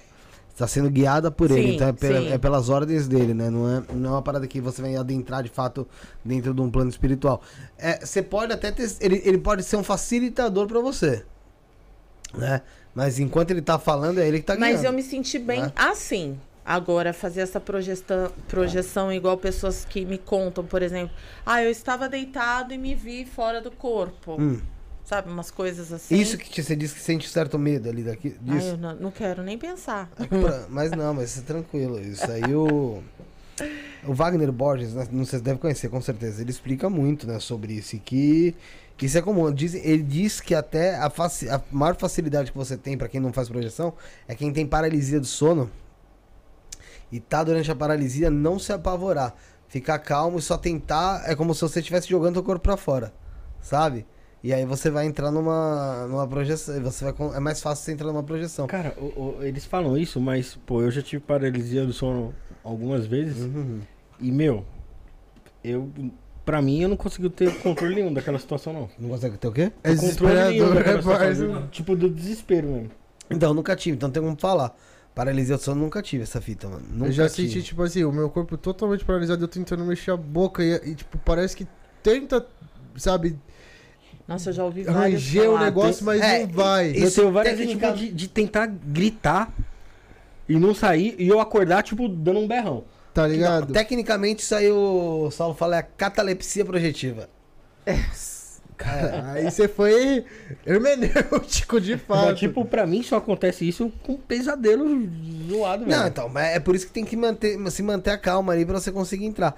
É, eu, quando, quando eu tive, eu, eu, eu tenho assim, eu tenho uma facilidade. Isso é uma coisa que eu tenho facilidade. Eu sei que eu tô sonhando no sonho. Isso aí eu já contei várias vezes. Eu sei que eu tô sonhando. Tá ligado? Então eu tava sonhando tal, normal, sabendo que eu estava sonhando que, e que eu estava dormindo, ó que louco. E aí eu pisquei no sonho e me vi em outro lugar já. Já apareci em outro lugar, tipo, parecia uma luz do lado tal. Já tive também com meu avô que é falecido, de ver, é, passar, conversar com ele assim. E, meu, tudo muito. É uma coisa muito real, cara. Tá ligado? Ah, eu- o máximo que eu fiz foi, tipo, dar um rolê no bairro. Nunca, é, é, por conta de- dessa questão do cordão de prata, né, eu sempre pensei, mano, se eu for muito longe, pode ser que dê merda, sei lá. Então, eu, nunca quis me aventurar Então, ó, nisso. o, o cordão de prata, ele é. A elas- a elasticidade dele é como se fosse infinita. Tanto que tem a projeção astral, tem a projeção mental. Sim. Que é dentro da projeção astral. Então você tem uma projeção astral. E aí você, por exemplo, o Saulo Caldeirão veio aqui e falou que eh, em uma dessas projeções ele se viu ali na atmosfera de Júpiter. Porque é a projeção mental, você não consegue, você não vai de fato pra lá. Você entendeu? Projeta sua consciência Você projeta a consciência. Só que acontece, ele falava que não podia entrar, porque se entrasse a atmosfera lá era tão pesada que existia até a possibilidade dele desencarnar aqui. E tem, e tem, tem, sei lá, não Mas sei se é avisado pro mentor e tal. Que ah, existem até fatos, tipo assim, de pessoas que, por conta da projeção astral, não conseguem voltar ou trazer alguma sequela, alguma coisa Então, assim. mas como a gente sabe que a pessoa não conseguiu voltar da projeção astral? Então, Morreu. é, exatamente. Não sei se ela foi, ou, foi, ou, morreu, ou A não ser que a pessoa notou. anotou, estou fazendo uma projeção hoje. Se eu não voltar, eu morri na projeção. Aí, beleza. De resto, a pessoa fala, ah, mas tem medo de não voltar. Mas quem não voltou? Caverna do Dragão, você nunca Não, mas quem não voltou? Mas quem não voltou na projeção astral? Entendeu? Então, assim, é, a projeção, ela é, é que muitas pessoas acham que, sei lá, vai sair do espírito e outro espírito vai sair do corpo e outro espírito pode tomar conta. Mas não, você tá sempre ligado pelos chakras. ali, Certo. sabe? Com o seu, com o seu corpo espiritual. E aí, depende do trabalho que você vai fazer. Sabe? Tem gente que vai. Igual o, Va, o Wagner, o próprio Saulo, direto indo pro umbral pra fazer trabalho de resgate espiritual. Meu Deus. Pra eles é normal. Não, sim. É. É, é porque, tipo assim, pra mim é estranho essa vibe. De tipo. eu- que não aí a pessoa é- coloca um propósito muito forte na É que não é existência algo que a dela. gente domina, né? Por isso que a gente. É. não- Não, meu, aqui, se você for ver, tem programa que o, Wagner veio aqui 16 vezes. Né? 16. Então imagina, ele. Por isso que você começou a fazer projeção, então. Foi pelo, pelo que eles falaram que eu comecei a tentar, tentar, tentar, tentar, tentar, mas tentava todo dia pra conseguir, aí, ó, duas, três vezes. De muito tempo. Mas qual o mas é porque eu tenho dificuldade de. Qual o de benefício concentração e o disso? cara. Não, meu, a- Primeiro que eu acho que i- o entretenimento de uma projeção astral deve ser legal pra caramba. É. Porque. é, Depende, depende de Você onde sai dos, dos limites físicos que a gente tem aqui no corpo, você vai sair voando, vai pra onde você quiser e tal. Então, eu acho que um entretenimento ali pra começar deve ser legal pra caramba. Segundo, tem o lance de, do, do, do mundo espiritual. Você tem um contato com algo que, tipo, a gente não tem certeza que existe, É. né? É, você tentar comprovar. Pra mim, a- o meu propósito era esse: era tentar comprovar tudo aquilo que a gente batia papo. Entendi. Sabe? Você É, queria então. testar É pra ver o outro isso. lado. É, porque, meu, existe o lado cético, lógico que existe. Tem, né? Se não tiver o lado cético, a gente fica perdido aqui, pô. Toda semana a gente recebe, sei lá, três pessoas, vamos supor, três convidados. Vem um judeu, um, É, um judeu, um quimbandeiro e um, um cristão. Pô, vamos- e aí, como é que eu fico? Na cabeça, uma loucura. Então, assim, é você comprovar a espiritualidade. Obrigado, Bruno. Acho que agora eu vou passar mal. É. Mas obrigado. É ayahuasca esse aí. Essa aqui é de ayahuasca, então vou tomar. É. Você. É você comprovar que tem ali um. é comprovar o mundo O bagulho espiritual, é real cara. mesmo, é, né? cara. E assim, vou te falar, comprovei já por projeção? Não. A minha projeção, facilmente eu posso falar também que foi um sonho lúcido. Entendi. Você entendeu? Entendi. que ser bem honesto com isso. Não, não dá pra. Eu não vou ser desonesto. Você não Pô, teve qual- uma experiência ao ponto de falar assim, pô, é, isso aqui é qual a experiência que eles têm a ponto de falar? Porque ele fala que tá no umbral, blá, também pode ser um sonho lúcido. Não, mas eles, eles se encontram no plano astral. Você tem noção do que é isso? Do que eu dormir na minha casa, dormir na sua, a gente se encontrar no sonho e conversar e quando a gente voltar, um ligar pro outro e falar o que rolou? É, aí é transcendente mesmo. A comunicação é transcendente. Entendeu? Igual a Liliane Moura contou que fazia, fazendo um- um, um exercício ali. Um exercício que era até do, do Wagner mesmo. Com outro rapaz, ela não sabia onde o cara morava nem nada. Ela dormiu, foi volitando. Começou o corpo dela a ir pela avenida, tal, tal, tal. Ela parou na frente de um prédio, o corpo dela entrou assim, como fosse voando, pela janela do, do apartamento, viu o cara jantando. E o cara sentiu que ela tava lá. Porque o cara era sensitivo, o cara sentiu que ela tava lá. Falou, ó, põe a mão em cima da minha. Disse que ela começou a chorar na projeção, voltou, ligou pra ele. Ele falou, ó, não fala nada. Você tava aqui? Tá, como é que era a minha casa? Assim, assim, assado. Ela foi lá, visitou a casa do cara. Caralho. E aí? Esse nível eu nunca cheguei, não. Não, De e eu visitar também não. pessoas. Imagina, se eu chegasse no outro dia, eu tava fazendo um Mas programa é- falando é- só disso. Eu acho que é preciso muito treino, né? Muito treino pra Muita você. técnica, né? Pra, pra dominar isso, pra ir em outros Então, planos. por, aí que tá. Ela nessa época tava fazendo curso, então ela não teve uma técnica, tá ligado? Aconteceu de, de, ro- de rolar essa fita dessa maneira. O Wagner encontra o Saulo. Já encontrou. O, o Saulo foi. De, morava em Recife, em projeção astral, veio para dentro do quarto do Wagner e falou: "Ó, Wagner, no, tem, no, no teu quarto tem um adesivo assim, assim, assado ursinhos carinhosos? Que era porque o, o antigo inquilino, aquele era o quarto da criança, tinha no papel de parede de Ursinhos Carinhosos, é onde justamente o quarto que o Wagner faz as, as meditações dele. E aí, aí o Wagner, por ver que aquele quarto era assim, achou a energia leve e manteve Entendeu? daquele jeito. E tinha mesmo, e aí? E os caras se encontram no plano espiritual. Os caras vê, os caras veem Eles veem Exu, Pombagira recebendo oferenda. Eles veem Exu, Pombagira recebendo oferenda no plano espiritual. Vendo ele- eles indo até a oferenda. Aceitando? É. Então, assim, e existe hoje em dia, vi- é, são áudios, principalmente no Saulo Caldeirão, Como quem chama quiser. o cara que, que faz? É Wagner? É o Wagner Borges Borges. e tem o Saulo Caldeirão. Mas Até vejo depois pra você também. É, o, pra quem quiser, gente, tem as técnicas projetivas do Saulo Caldeirão.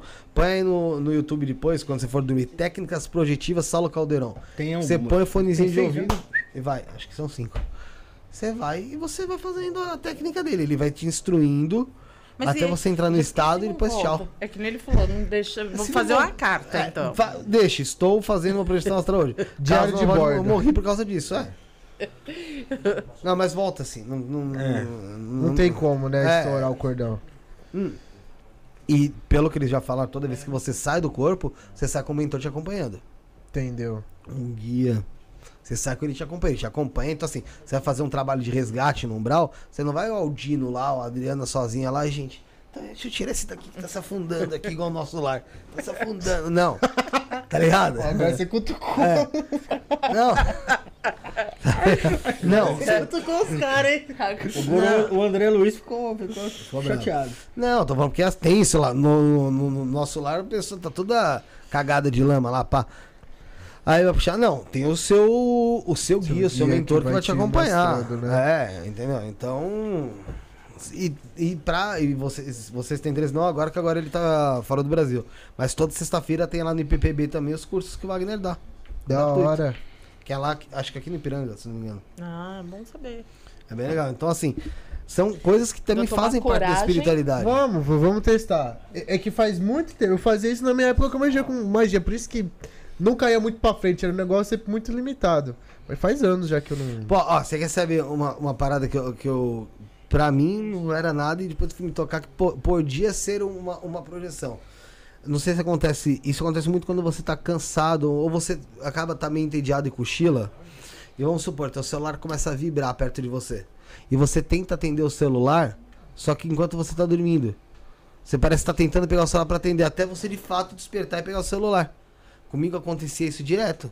Meu celular tava vibrando pra atender, eu tava tocando alguma coisa, eu tipo, eu tentava atender no, no- no- sonho. dormindo, mas dentro de casa e não conseguia. Até eu voltar e pegar, eu falava, caramba, que loucura, sabe? Com a minha filha pra pular anúncio do YouTube, tá ligado? O que aconteceu? Eu tava cochilando lá e eu tava pulando o anúncio lá mil vezes, o anúncio não pulava. Aí eu falei, ô caceta, eu E agora? fazia. Quando eu me toquei que era talvez uma projeção, foi porque eu tava no, no, no local dessa projeção Pode ser LSD também isso aí, né? e. Não, não, porque eu não tinha tomado nada. Eu fui, to... eu fui pra to- acender a, a luz e minha mão passou direto, tá ligado? Tá Já porra. pensou, É, aí, Teve a experiência do translúcido. Aí eu voltei. Ah, aí eu voltei. experiência do translúcido. Caralho. É, aí eu voltei total, porque eu falei, eita caralho.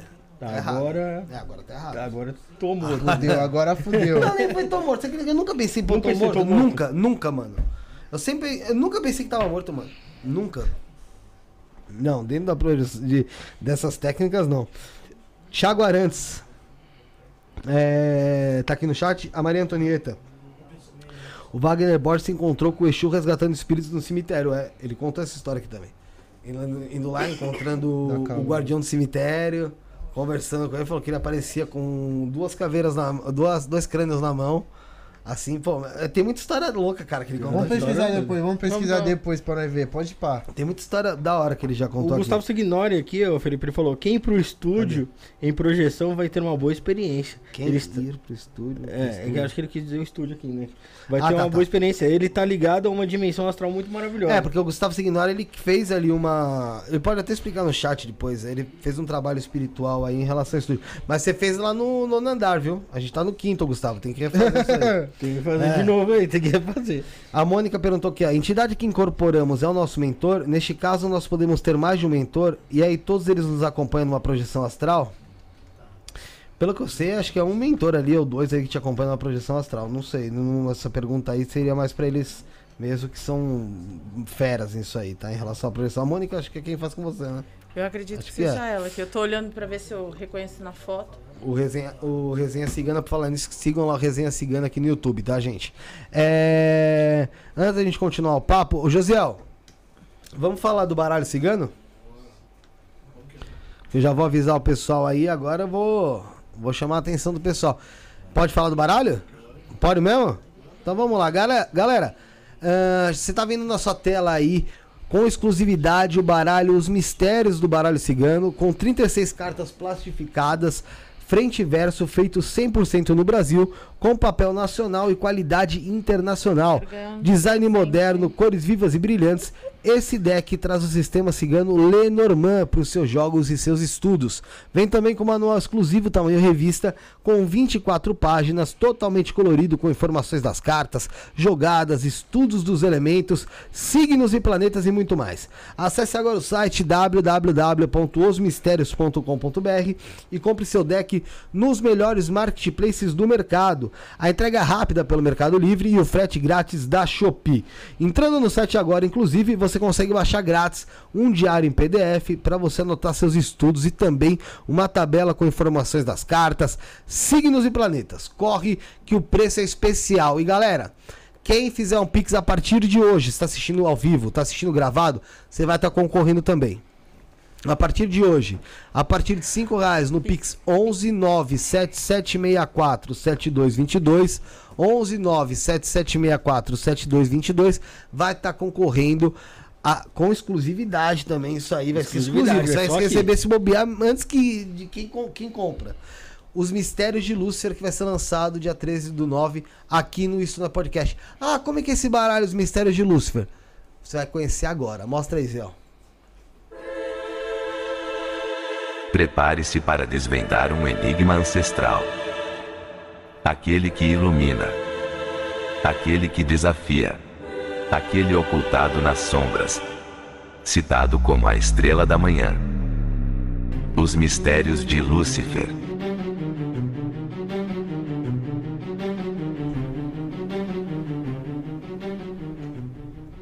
Galera, sensacional aí o baralho, você viu aí no chat.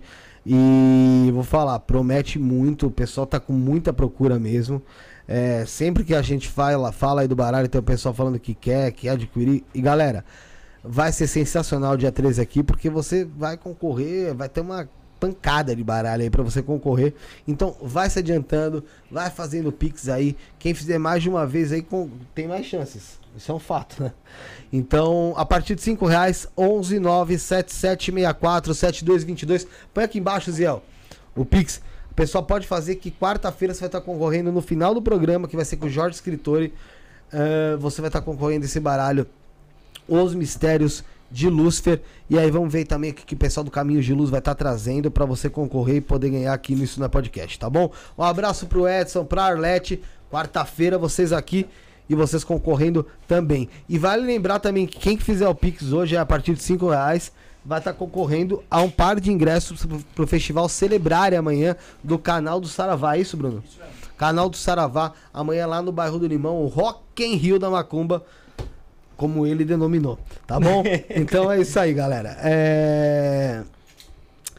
A Natália Hatz- Hatzhelter, Hatzhelter falou que ela faz as técnicas de projeção, mas precisa de muito treino, porque a gente se assusta demais no início, é muito assustador, porque não dá pra controlar pra onde você vai.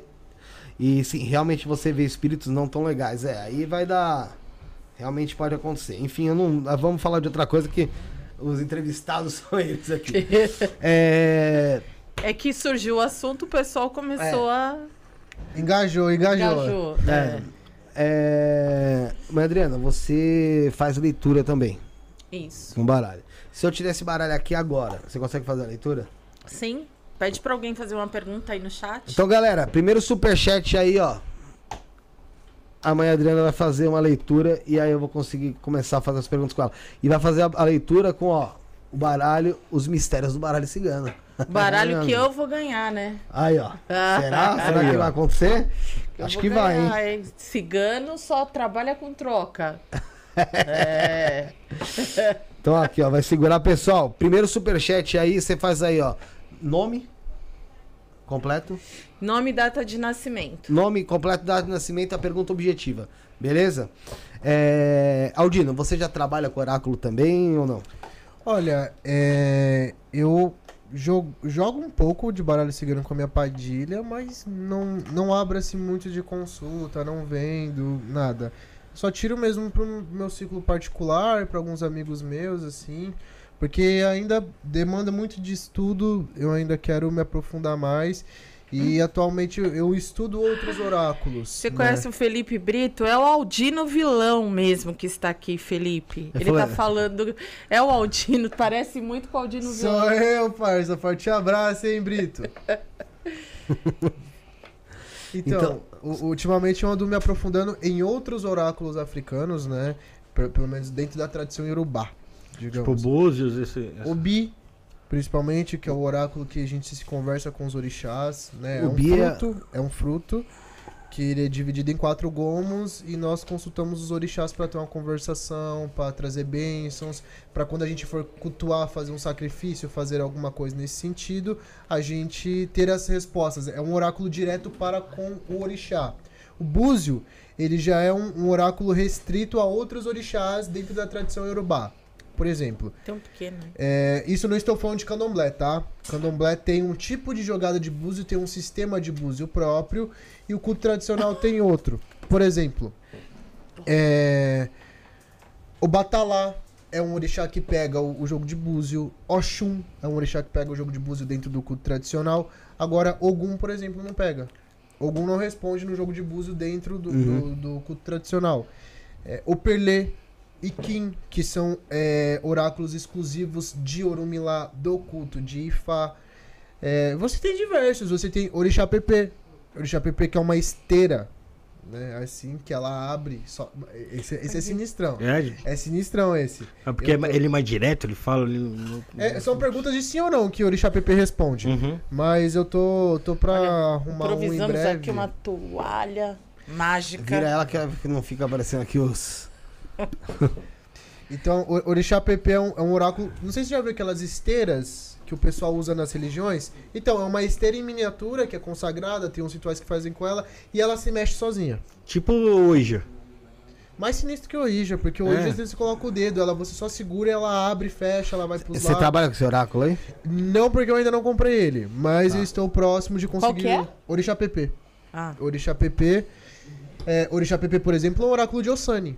Osoni, né? Então, assim, é, na África tem muitos orixás que têm seus oráculos próprios e seus sistemas de culto, digamos assim. Agora, o Búzio no candomblé, ele já é mais universal, digamos assim. Ele responde dentro dos Odus, os Odus falam os orixás, falam os ebós, enfim.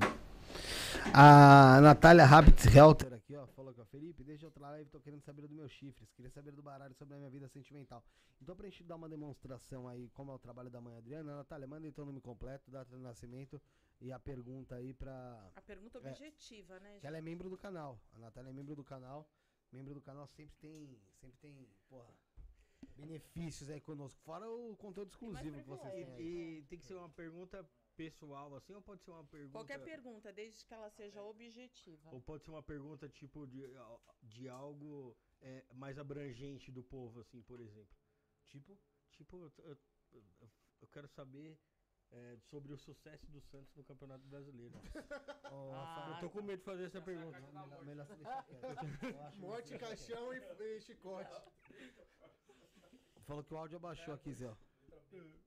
Aí no chat, ó. Todo mundo falando sem som, É, sem som. áudio baixou aí. Veio, veio, José. Som normal? Ellen Gomes Pereira, vixe, pega aí, gente, que subiu. Eu já peguei aqui, esperando só o pessoal confirmar que o áudio tá, tá ok aí. Falou que abaixou muito som, Zé. ó. Na verdade. É que também tem o delay, né? Às vezes. Vamos ver se o pessoal. Tá baixo. Tá baixo? Oi, não entendi. Não, vamos lá. Aqui eu ir falando. Tá ouvindo? Pode ir falando que mas tá, tá, tá sendo áudio, mas tá muito baixo, mas pode ir falando que vai. Então, a gente Tá pode bom, sei que a fazer. gente tá no ar, e daí? Pode fazer uma, uma demonstração comigo com uma pergunta pessoal, então, Adriana? Não, eu, eu já tô me concentrando aqui na Ellen. Deixa Ah, eu tá. responder ela primeiro. Qual que foi a pergunta da Ellen aí, Felipe? Se será bom ela mudar de cidade. Ela é do dia 17 de 6 de 1981. É, Oriol. o pessoal disse que voltou. Descobriu aí? Ó, e ela não só, não, só, não só será bom, como ela vai mudar de cidade, tá? E vai ser uma transformação, um caminho muito aberto para ela, vai ter novas oportunidades e muita sorte. É, eu vejo aí que ela vai conseguir ser muito feliz para esse lugar que ela vai. Legal. Então já tá aí a Ellen. Espero que a Ellen tenha água. Ela tá ouvindo, ela tá aí, ó. Ellen Gomes Pereira. Pessoal que quiser a leitura aí, vai mandando superchat que a gente vai, vai, vai conversando aqui com a mãe Adriana, tá bom? É, e tem- Ela ouviu? Ouviu. Acho que ela ouviu sim. Espero que ela tenha ouvido. Ellen, ouviu? Manda no chat. É, a Natália Habitz Helter. Natália Ra, é, Habitz Helter, 23 do 12 de 85, pergunta se o marido dela tá traindo ela. Gente, Polêmicas. Traição é algo que eu não respondo, principalmente no ar, assim. Fala pra ela me procurar. Ó, É, o, faz um jogo e aí a gente vê. o Mas, Natália, mas quando a pessoa pergunta assim, é, é 90% de certeza que tá rolando É porque ela já um tá negócio, sabendo, né? já tá sentindo, né? Já tá com essa intuição. Ela só quer ter uma, alguém que assine embaixo por ela, né? Adriana, qual que é só, passa o seu telefone pra Natália te chamar. É 11 98433 7992. 11 98433 7992. Exato. Então tá aí, gente. Tá, além de estar na descrição, tá também aí no no chat, tá bom? Aí, ó, traição é complicado mesmo. É, o alguns- Wanderson Santos É porque falando. se, se, se, se tá mesmo, aí você fala que tá, ela vai lá e dá uma paulada na cabeça do cara, mata ele, né? Poxa vida, olha a Pode- responsabilidade. É, é um, é um- Mas pede pra ela me chamar no, Mas eu sou a favor de falar. no privado. Ah, É, se ela perguntou, né? É. Então, pessoal, quem me- o pessoal que mandou o superchat aí, a gente vai pausando pra vocês verem o trabalho da mãe Adriana também. E, e não esquece, tá, gente? Tem aqui o Instagram, tanto da mãe Adriana como do, do Aldino. Tá aqui, ó, arroba Cabana Cigana Oficial e arroba Aldino Vilão, tá bom? É, vamos continuar, continuando o papo aqui. Em relação a... Nossa, a cheio de perguntas. é, É o Diego Antunes. Não, Jean Diego Antunes Vieira, 9 de 2 de 91. Ele deve sair do emprego e montar um negócio com o meu amigo. vai lá. É, Jean, se você puder mandar o nome do amigo, isso ajuda mais ainda, tá? Ma- Manda aí, Jean. E, manda o superchat aí pra ajudar nós. Isso. Pra não, pra gente Faz não o ficar- Pix. Pra gente não ficar. Ou o Pix 11977647222.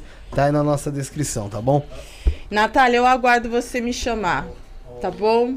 Eu vi aqui que vou chamar ela. Valeu, Fé. fizer o maior Pix aí, vale dar um desconto no Legal. Fala aí. Eu dou um desconto. Quem fizer o maior Pix. Aí na.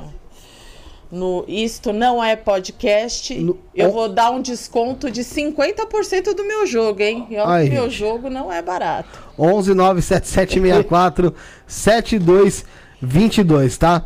É, daqui a pouco ela vai, vai fazer mais leitura, o pessoal vai mandando aí, a gente vai aceitar o superchat ou quem é membro do canal, tá, gente? Quem fizer, fizer o superchat, a gente vai vai tá vai tá lendo aí pra mãe Adriana, tá bom?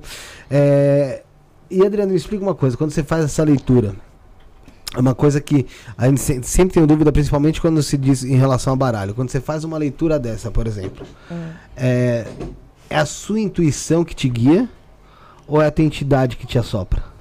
É a minha entidade que me assopra. Sempre foi assim, desde menina. Ela sempre me acompanhou e eu tava falando, acho, acho que era o outro, né? Porque eu já tô fazendo confusão. Mas, mas é, eu nunca fiz curso. Hoje tem muito curso na internet, no YouTube, ensinando, né? Eu nunca, nunca fiz curso. O meu primeiro jogo que eu fiz foi com 13 anos no chão de casa. Tava eu e minha amiguinha de escola. Na época a gente tava, acho que, na quinta série, não sei. E aí nós, com a mochila, voltando da escola, ai, vamos comprar esse Ah, baralho. manga de jornal. É. E aí eu sentei com ela no chão. E é assim, vamos, acendemos a vela, fizemos aquele ritual, né? De adolescente. Toma incenso, vamos lá rezar. E no jogo eu falei algumas coisas, que ela gostava do menino da escola tal.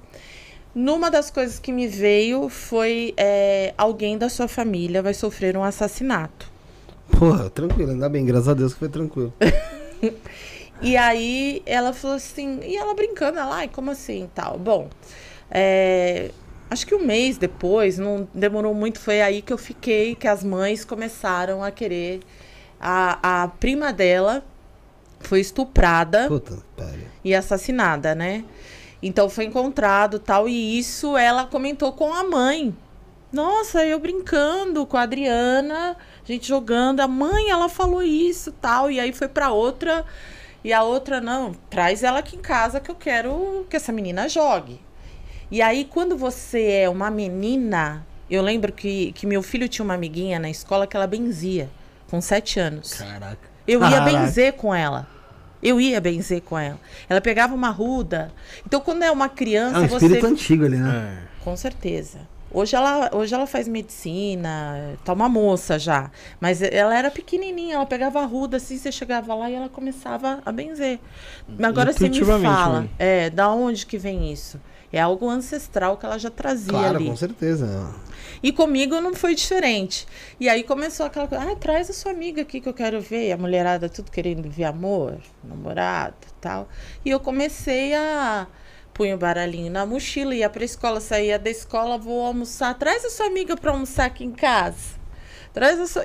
E começou isso, até que minha mãe falou, opa, vamos ter que começar a cobrar, porque começou a me a usar energia. A minha avó sempre falava que baralho não se joga de graça. Se benzer, você benze de graça. Agora, isso aqui é um. A gente chama de luxo, né? Você não tem necessidade de. Se você quiser saber, você paga. Sim. Né? É um luxo. É, agora eu te benzer, fazer algo para sua saúde, isso a minha avó sempre dizia que isso a gente não podia cobrar. Caridade, né? É uma caridade. Jogar baralho não. Mas me diz uma coisa, em relação ao baralho, quando você. Igual nesse caso que você falou, você tinha quantos anos? Quinta série, então você devia ter seus Uns 13 10, anos. 11 anos. Não, no quinta série. É, né? Olha, 12 anos. uns 12 anos, É, 13 por aí. anos, é. É. E.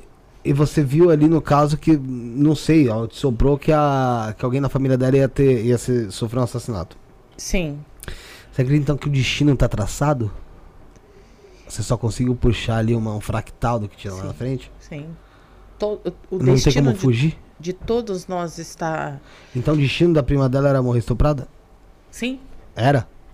Eu acredito muito no destino. E acredito que você possa amenizar algumas coisas. Para isso existe a espiritualidade. Como, por exemplo, ah, eu posso ver que você eh, vai sofrer um acidente de carro. E esse acidente de carro pode provocar sua morte. E esse acidente pode acontecer e ser amenizado. Então ali você vai. É, eu postei hoje, se você entrar no meu Instagram, tem uma, uma moça que tal. Ela caiu 30 metros de uma ribanceira. Tá que pariu. É, teve- 30 entra lá no meu Instagram, quem quiser ver, no meu Instagram Cabana Cigana Oficial. Eu postei hoje e o testemunho dela falando. Então, assim, vamos lá, com a sua pergunta, o que, que ela fez? Eu tinha visto que ela tinha que ter uma proteção com o carro, porque eu via que ia acontecer algo, tá? Então, estava destinado que ia acontecer algo. Ela ia morrer? Isso eu falo que só Deus pode saber. O dia da sua morte. Eu não, não tenho esse dom de saber se você vai morrer hoje ou amanhã. Mas eu tenho o dom de saber que algo de ruim pode te acontecer. Então, é, eu pedi para que ela é, fizesse uma proteção neste carro, Uhum. né? Titânio nele inteiro. Titânio. Porque 30 Revedou o bagulho. É. Airbag Então, todos paraquedas. os lados. Um paraquedas mesmo, né? É. Aí eu fiz uma Capacete. proteção e ela indo, ela trabalha em hospital, ela indo pra, para o hospital. Ela decidiu pular de paraquedas com o carro. Pulou, assim, 30 metros. Ela falou que quando acordou tinha helicóptero, o corpo de bombeiro descendo. E disse que quando os caras viram ela, dá pra ver lá, ela postou a foto, tudo. Quando viram ela, não acreditaram que ela saiu do carro andando. Pô, 30 Porque quando metros, viram o carro, falou, Tava todo tá morta sardinha ali, toda. tá morta. E aí ela, tanto é que ela tatuou hoje e postou, eu postei, ela tatuou, porque o braço, ela poderia ter perdido o braço, ficou, é, ela disse que ficou preso, né, na- nas As ferragens. E ela tatuou axé. Então, é, o que eu tenho para te responder diante disso é que nós temos sim, eu acho que tá tudo predestinado, mas tem algumas coisas que você pode amenizar. Tá. Principalmente nesse caso que você disse que quando você tá jogando o oráculo, é, você tem a sua entidade te assoprando. Uhum. Pra que, que o oráculo, então, de fato, ele serve? Se a entidade já, já, já te assopra, já te conta. para te orientar, né? Para te alertar e, e para que você possa também, quando você, quando, quando eu jogo para alguém e que eu vejo, por exemplo, que você vai ser um cara de muito sucesso. Eu tô na dúvida se eu vou ter um acidente de carro ou se você é um cara de muito sucesso, Adriano. Você pode fazer sucesso tendo um acidente de carro. Não, que eu posso, que eu posso ver várias coisas dentro do jogo, né? Desde um desastre Sim, até sim, sim, eu tô brincando. Mas assim, é, o que, que pode. Para que, que serve isso? Para dentro disso a gente faz trabalhos como é, os chamados ebós, os chamados as defesas, blindar o seu corpo de, de algo que está para acontecer, entendeu? Olha, tem alguém que está te fazendo feitiço aqui para que você não prospere aqui, onde você está. E aí? Não sei, é verdade isso? Sabe aquele lance de, da semiótica, do que você não expressa, você ilustra? Sim. É algo, é um rolê nesse sentido, sabe? É, O futuro ele não é tangível no sentido 100% abstrato de você, ah, meu Deus, não. É preciso ilustrar esse futuro em alguma coisa. Entendeu? É, é- pelo menos isso na minha visão. É quase o rolê da semiótica do eu não consigo expressar 100% das minhas ideias, então eu crio símbolos, eu crio signos, eu crio arquétipos para conseguir tangibilizar isso. E eu vejo que no lance espiritual é isso. É, em diversos oráculos você tem maneiras diferentes de se intervir né, no destino de uma- pessoa. É, e assim, há alguns extremos que dá para se fazer. Alguns acreditam, outros não, como retardar a morte, né, trocar de cabeça, é, não sei, é, recuperar a saúde, é, reviver morto, criar zumbi. Tem, tem, uns existem cultos e cultos e cultos Ex- bem loucos. Exato. A gente já existe recebeu muita alguns coisa. aqui já. Existe muita coisa pelo mundo, né? O voodoo haitiano é um negócio que desafia muitas leis, né? Muitos dizem que não se pode voltar dos mortos. O voodoo haitiano, ele desafia um pouco as leis. Isso vai ter um episódio aí de voodoo. Vai ser, acho que em outubro. Eu acho, mas eu marquei. Então, é um negócio bem, bem diferente. No, no culto tradicional, a gente tem o culto de Babá e Gungun, que são panos que inflam lá, né? E dançam. e- É bem sinistro. Bem parecido com o Zangbeto. né? Zambeto. É, o Zambeto já é Benin, né? Já, já é cultura é, Fon, se eu não me engano. Enfim.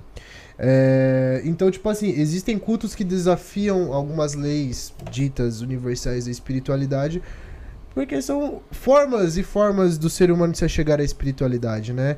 E tudo tem o seu signo e tudo tem a sua ilustra- ilustração, né? Quando é, um, alguém, um babalorixá tá jogando um, um búzio, ele vê através daquela ilustração o que a mensagem do Odu traz pra ele. Quando a gente joga um Obi, a gente vê a queda da mensagem do orixá. Quando a mãe joga a carta, ela vê as energias que te rodeiam, as situações propícias a acontecer com você. Só que é, todas essas mensagens que leem energia, que leem o, o, o futuro, essa abstração espiritual, ela tem que ser ilustrada pro ser humano de alguma forma. E essa forma, às vezes, é o baralho, é o búzio, é o obi, é o ikin, é alguma forma física de se enxergar o que é e as possibilidades de se intervir a partir disso.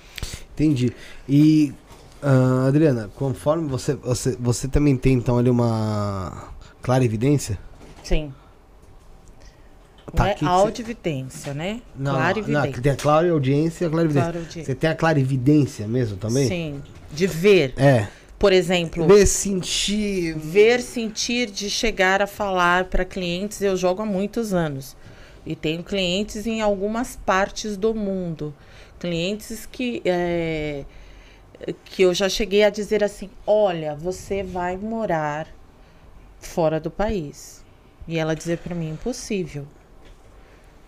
Eu não vou falar, é, porque se eu falar aqui, tem pessoas que estão no chat que vai saber quem é. Mas uma pessoa que não tinha condição nenhuma de, por exemplo, morar na Alemanha. E ela mora na Alemanha faz dois, an dois anos. Eu tenho uma outra da Inglaterra que eu sempre falava para ela: você vai embora daqui. Ela é advogada aqui no Brasil, né? É, foi secretária de político por muito tempo. E aí eu dizia para ela: imagine, você imagina você ter uma estrutura, seu apartamento, você ter um bom cargo e eu dizer para você: você vai embora daqui. Você vai falar: não, não, não tem lógica, né? Porque você está bem estruturado. Para que, que você vai querer sair de algo que está confortável para você? Sim, claro. Então ela meio que ah, duvidou. E faz 10 anos que ela tá na Inglaterra, é, em Londres, e, e é minha cliente até hoje, jogo para ela até hoje. Então é, é mais ou menos o que ele falou. São energias que vão mandando. A carta é muito diferente do búzio. Uma coisa não tem a ver com a outra. Mas ela pode sim me dizer se você tem é, inimigos, se você tem magia, se você tem é, algo que está atrapalhando na sua família, algo ancestral. Ela vem me mostrando tudo. Porque o povo cigano, ele é muito feiticeiro. Ele é muito. ah, ele é um povo misterioso, né? E cheio de magias que não são compartilhadas com as pessoas, Sim, sim. tá? E eu tenho muito esse contato, né? Tá lá meu Instagram para ver com o povo cigano. É, eu tenho esse contato com o povo cigano raiz, mesmo porque eu venho de uma família. E, por exemplo, eu falo dialeto cigano junto com meu marido.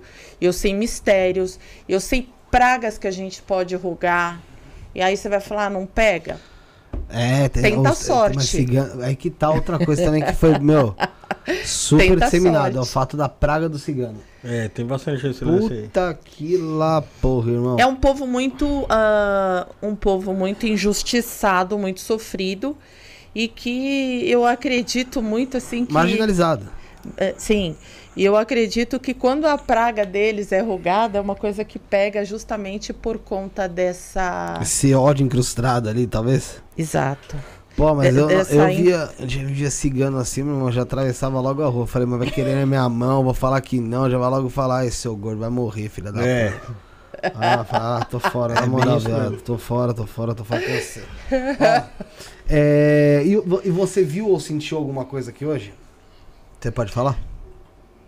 A respeito de Qualquer De coisa. alguém, de algo que você sentiu, qualquer coisa. Tá aberto pra falar, Ambiente. fica à vontade. Bom, é para você Hum. em específico, porque foi a pessoa que eu tive mais contato assim. É, o que eu, eu, tô, eu vou te falar algo que eu não estou jogando. Tá. Tô falando de, Uhum. de intuição, Tá. tá? É, eu vejo que você daqui você vai para um lugar maior. Você não vai ficar aqui, Uhum. entendeu? Pode ser que seja no mesmo prédio, mas eu sinto você crescendo mais do que isso. Entendi. E fazendo sim. algo ligado a isso, mas é um algo a mais. Ah, Minha mas dessa vez acho que não é mais na frente das câmeras, não, viu? Acho que eu fico mais. Não sei. Mas você vai fazer Deus um quiser. algo a mais. Presta bem atenção no que eu tô falando, registra isso, igual eu fiz lá na Casa Shiva. Um algo a mais que você vai dar aquele. Bom. Que Bom, espero eu. que seja assim. O... Mas, Adriana, tem o, o Veric. Mandou aqui uma, um superchat. Dá pra você fazer uma leitura pra ele também. Ele falou aqui, ó. Aí, vo- aí você vai me explicar se dá pra fazer ou não em cima disso, tá? Ele falou aqui, ó. Não incorporo ainda. Em, e em uma firmeza, escutei por quase uma hora a respiração de um guia. Pode me dizer a linha do guia ou seu nome? O nome dele é Guilherme da Silva Pessoa, Não. Lucas Nascimento, 49-2001. Eu imaginava que não. Isso aí Ele você. tá, tá bom de tanto entrevistar, ele já Não, tá. eu imaginava que não. Carta, esse carta, Ah, isso, aí- isso aí você. Isso aí no o Búzio te traz mais. Sim, sim. Aí teria que fazer uma leitura de búzios ou a própria entidade. Ele falou entidade, né? Não Falou. orixá. Não, ele fala entidade aqui, ó. Então, A- ou a própria um guia, entidade. um guia. Um guia. É, isso, por exemplo, tem guias que vêm em sonho. O meu, o meu caboclo, ele veio falar pra mim o nome dele em sonho.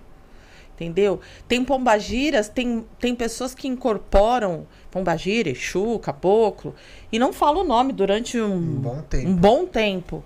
Então, ok, ele ouviu a respiração e tal, mas não vai ser a carta que vai responder Uhum. quem era a pessoa. Nem, nem, nem tem como. Ele tem que ter, tem que às vezes fazer um desenvolvimento também em cima disso. É, às vezes é muito recente. Falei que o Felipe tá bom. É, Rafael, faz uma tua que você queira fazer lá antes de eu ler aquela lá, mano. Que aí eu vou É, então pode aqui. ser pra mim aí, é, quanto... Opa, desculpa. Tranquilo, Agressão, agressão. Aqui, aqui. É, eu queria saber sobre é, a minha vida profissional também aí. Se eu tenho alguma ascensão, se eu vou ter uma, um descendência, o que que, que que tá prometido aí pra mim no meu destino aí. Rafael Alves de Lima, 27 do 8 de 83. Enquanto a vai lendo o Rafael, Josi Lira falou que tinha feito o nome da Siri e não foi lida. Ô Josi, você mandou a data de nascimento aí faltando o dia que você nasceu. Só da sua profissão, né? É, o pro- o meu lado, minha vida profissional.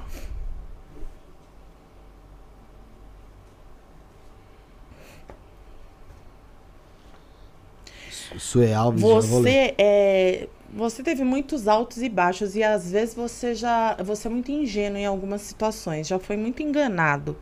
Você acredita nas pessoas com facilidade. Verdade ou mentira? Aproveita Verdade. que estamos ao vivo. Verdade, verdade. E, e isso atrapalha um pouco esse seu crescimento. O seu caminho é de sorte, tá?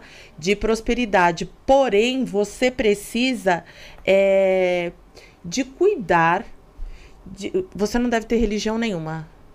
Aqui tá pedindo para você cuidar dessa sua parte espiritual para vir essa as- ascensão que você quer, tá? Você já teve muitas oportunidades aí. Você já teve umas portas abertas que você achou que ia, mas não foi. Entendeu? Por conta disso que está travado. Você precisa mudar essa energia que está estagnada, Legal. tá?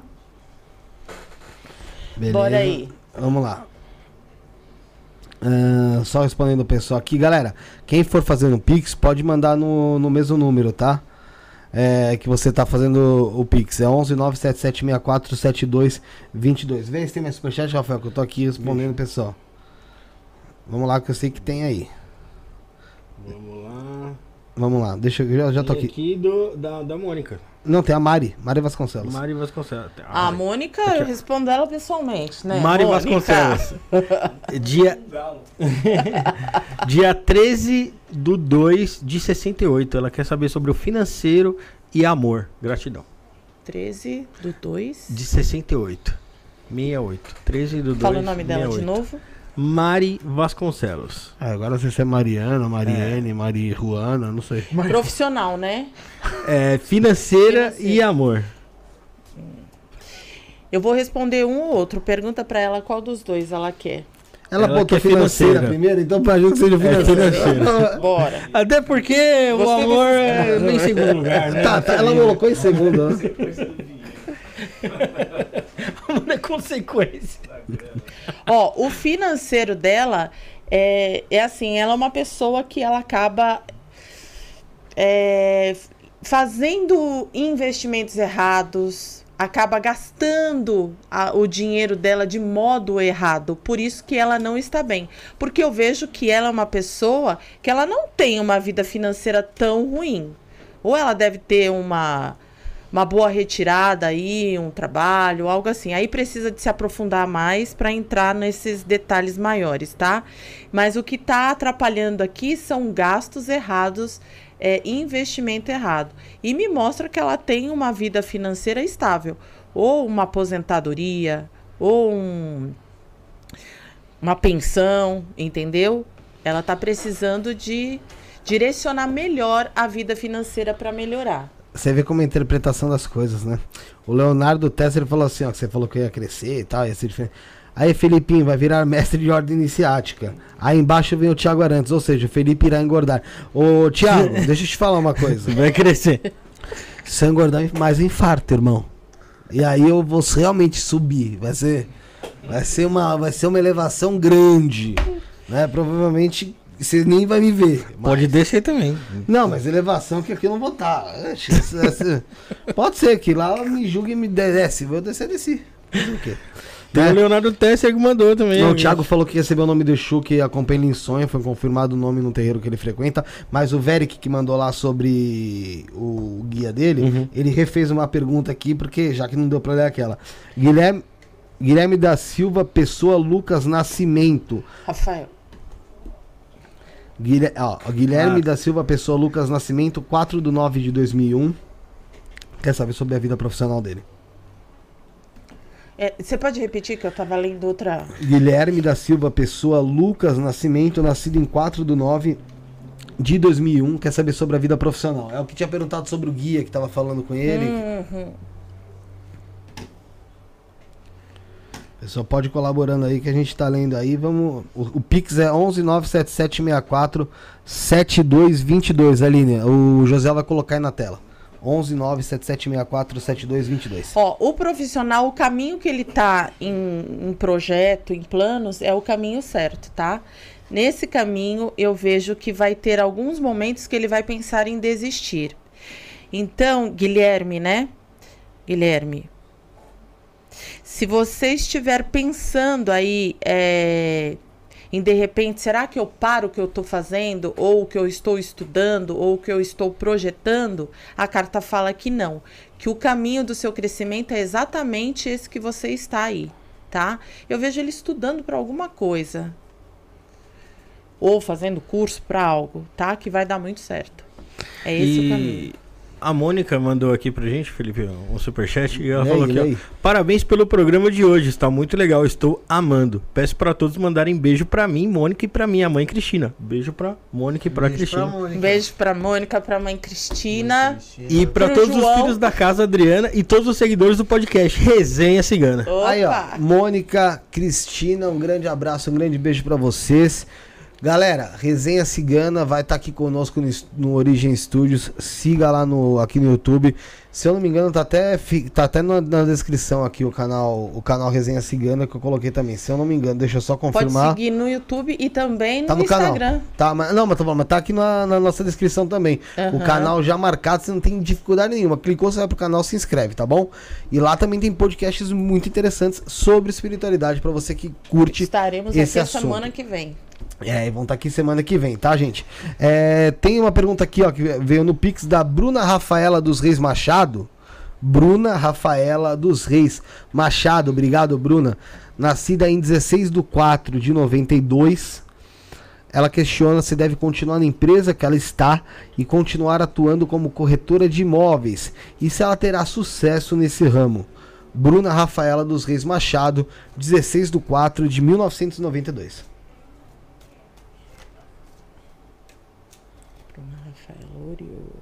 Daqui a pouco você lê do Leonardo Tesser, né? Fala. É, já tá- Leonardo, Léo, tamo juntos. A gente boa pra caramba. Pô, o Leozão aí é, é fera. Olha, ela deve tentar mudanças de trabalho, porque eu vejo que esse trabalho como corretora trouxe é, trouxe até algumas conquistas aí para ela, tá? Mas é, a carta tá pedindo mudança, tá? Para ela olhar outros horizontes, fazer mudanças e também eu vejo mudança para ela é, ou de casa ou de local, de bairro, cidade, algo nesse sentido. Fala para ela me procurar depois se realmente ela for mudar. Tá aí, ô, Bruna, procura ela através aí do. Tem o Instagram, arroba Cabana Cigana Oficial, ou o telefone que tá na nossa descrição aí também, tá bom? É, Tem aqui do Leonardo Tesser, né, pra gente ler aqui, ó. Lê aí. Gostaria de saber sobre minha vida espiritual e os caminhos a seguir, especialmente se há obrigações pendentes. Leonardo Tesser, Penha, 7 do 10 de 1994. E vale lembrar também que todo mundo que tá mandando Pix pra, na leitura aqui também vai concorrer aos, bara, aos baralhos da quarta-feira, tá bom?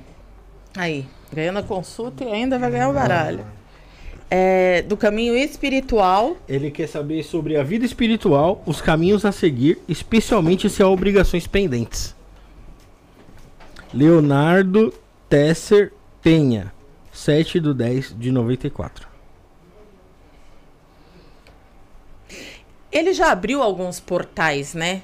Ele já, ele já deve ser é, um rapaz que ou começou e parou, entendeu? É que não tem como perguntar. É. Ou começou e parou. é, Mas eu vejo cobrança sim, tá? Tem cobrança aqui espiritual. E ele tem se sentido muito confuso, muito perturbado, não tem dormido direito. Então aí eu vou falar pra você, precisa sim de se cuidar espiritualmente. Tá precisando aí, é, primeiramente, de uma limpeza, tá?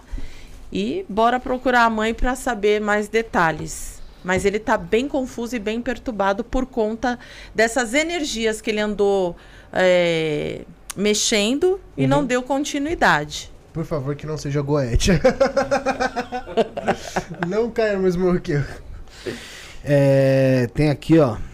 Sue Ellen Alves. Sue Ellen Alves Pereira, 9 do 5 de 91. Ela quer saber se tem caminho na Umbanda. Pelas cartas. Sue Ellen.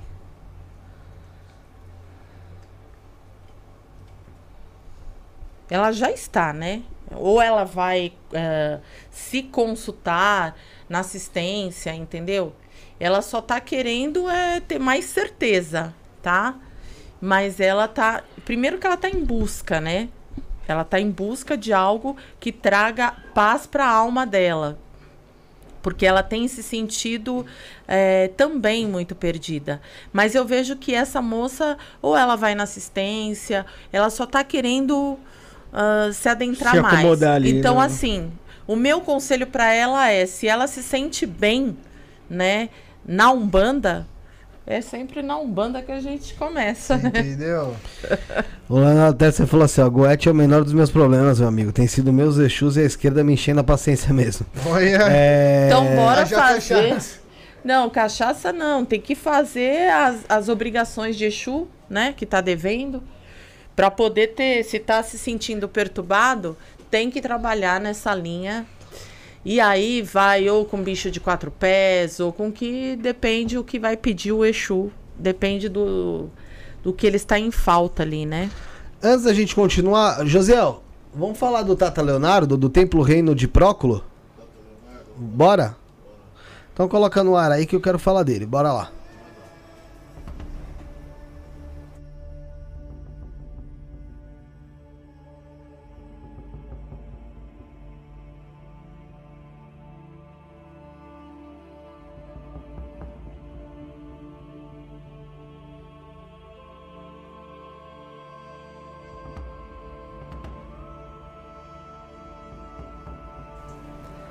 Galera, galera, você viu sobre o Templo Reino de Próculo aí? E pessoal, consultas com o Tata Leonardo, rituais coletivos, acordos, iniciações e pactos, você chama no WhatsApp 119 1984 3317, tá na nossa descrição.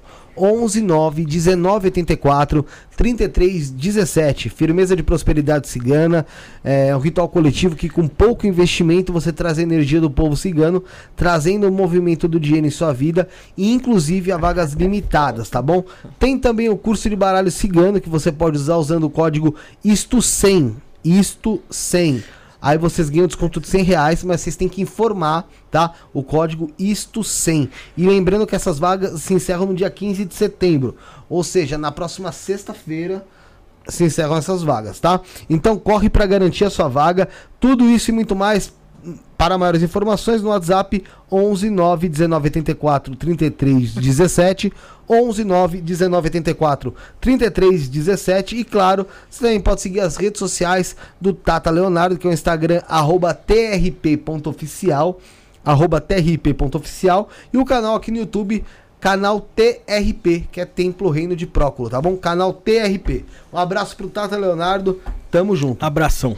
Vamos continuar aqui? Bom, eu já tive umas, umas respostas aqui positivas da Lúcia Cardoso. A Mari Vasconcelos, ela disse que ela mandou um chat e que não foi lido. Foi sim. É, Foi sim, ela leu. Ele tá falando que você tá errando no anúncio aí. Que erro, que anúncio que eu errei? O Não, Gustavo. se, eu errei- se teve algum erro de anúncio, não foi meu.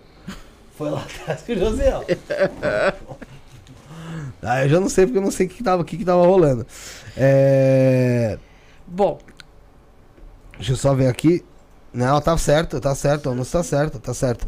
É, tem mais gente aqui, mas antes, o, pre- o pessoal que tá mandando o Pix aí, galera, ah, vocês vão estar concorrendo ao baralho, mas quem, quem levou hoje aqui, ó, um baralho de presente é a mãe Adriana aqui, ó. Ô, axé!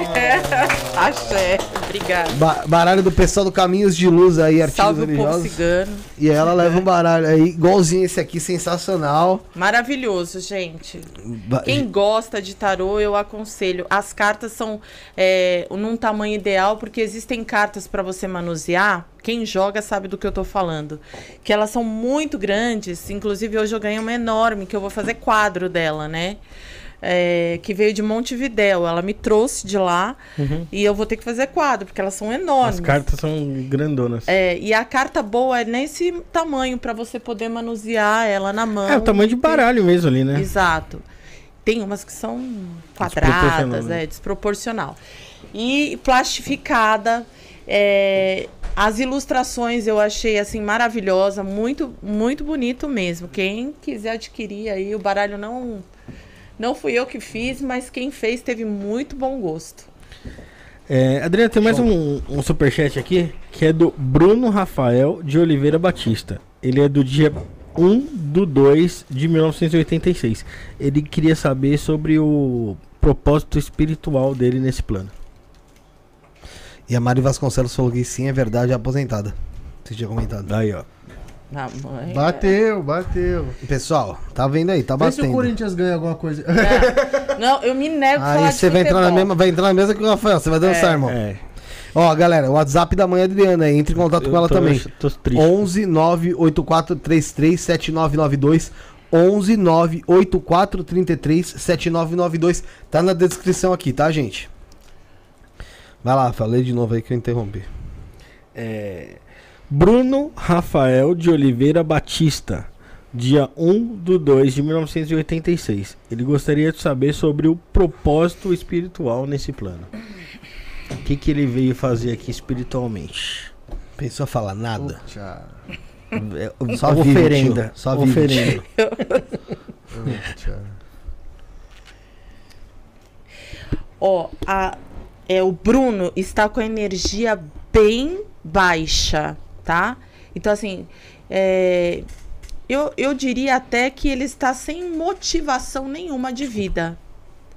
Sem nenhuma motivação. Propósito que ele veio fazer aqui, ele precisa buscar. Que ele tem um propósito espiritual para fazer, ele tem. Porém, ele tá meio que deixando a vida levar. É isso aí, tá? Agora, para ter mais detalhes, né?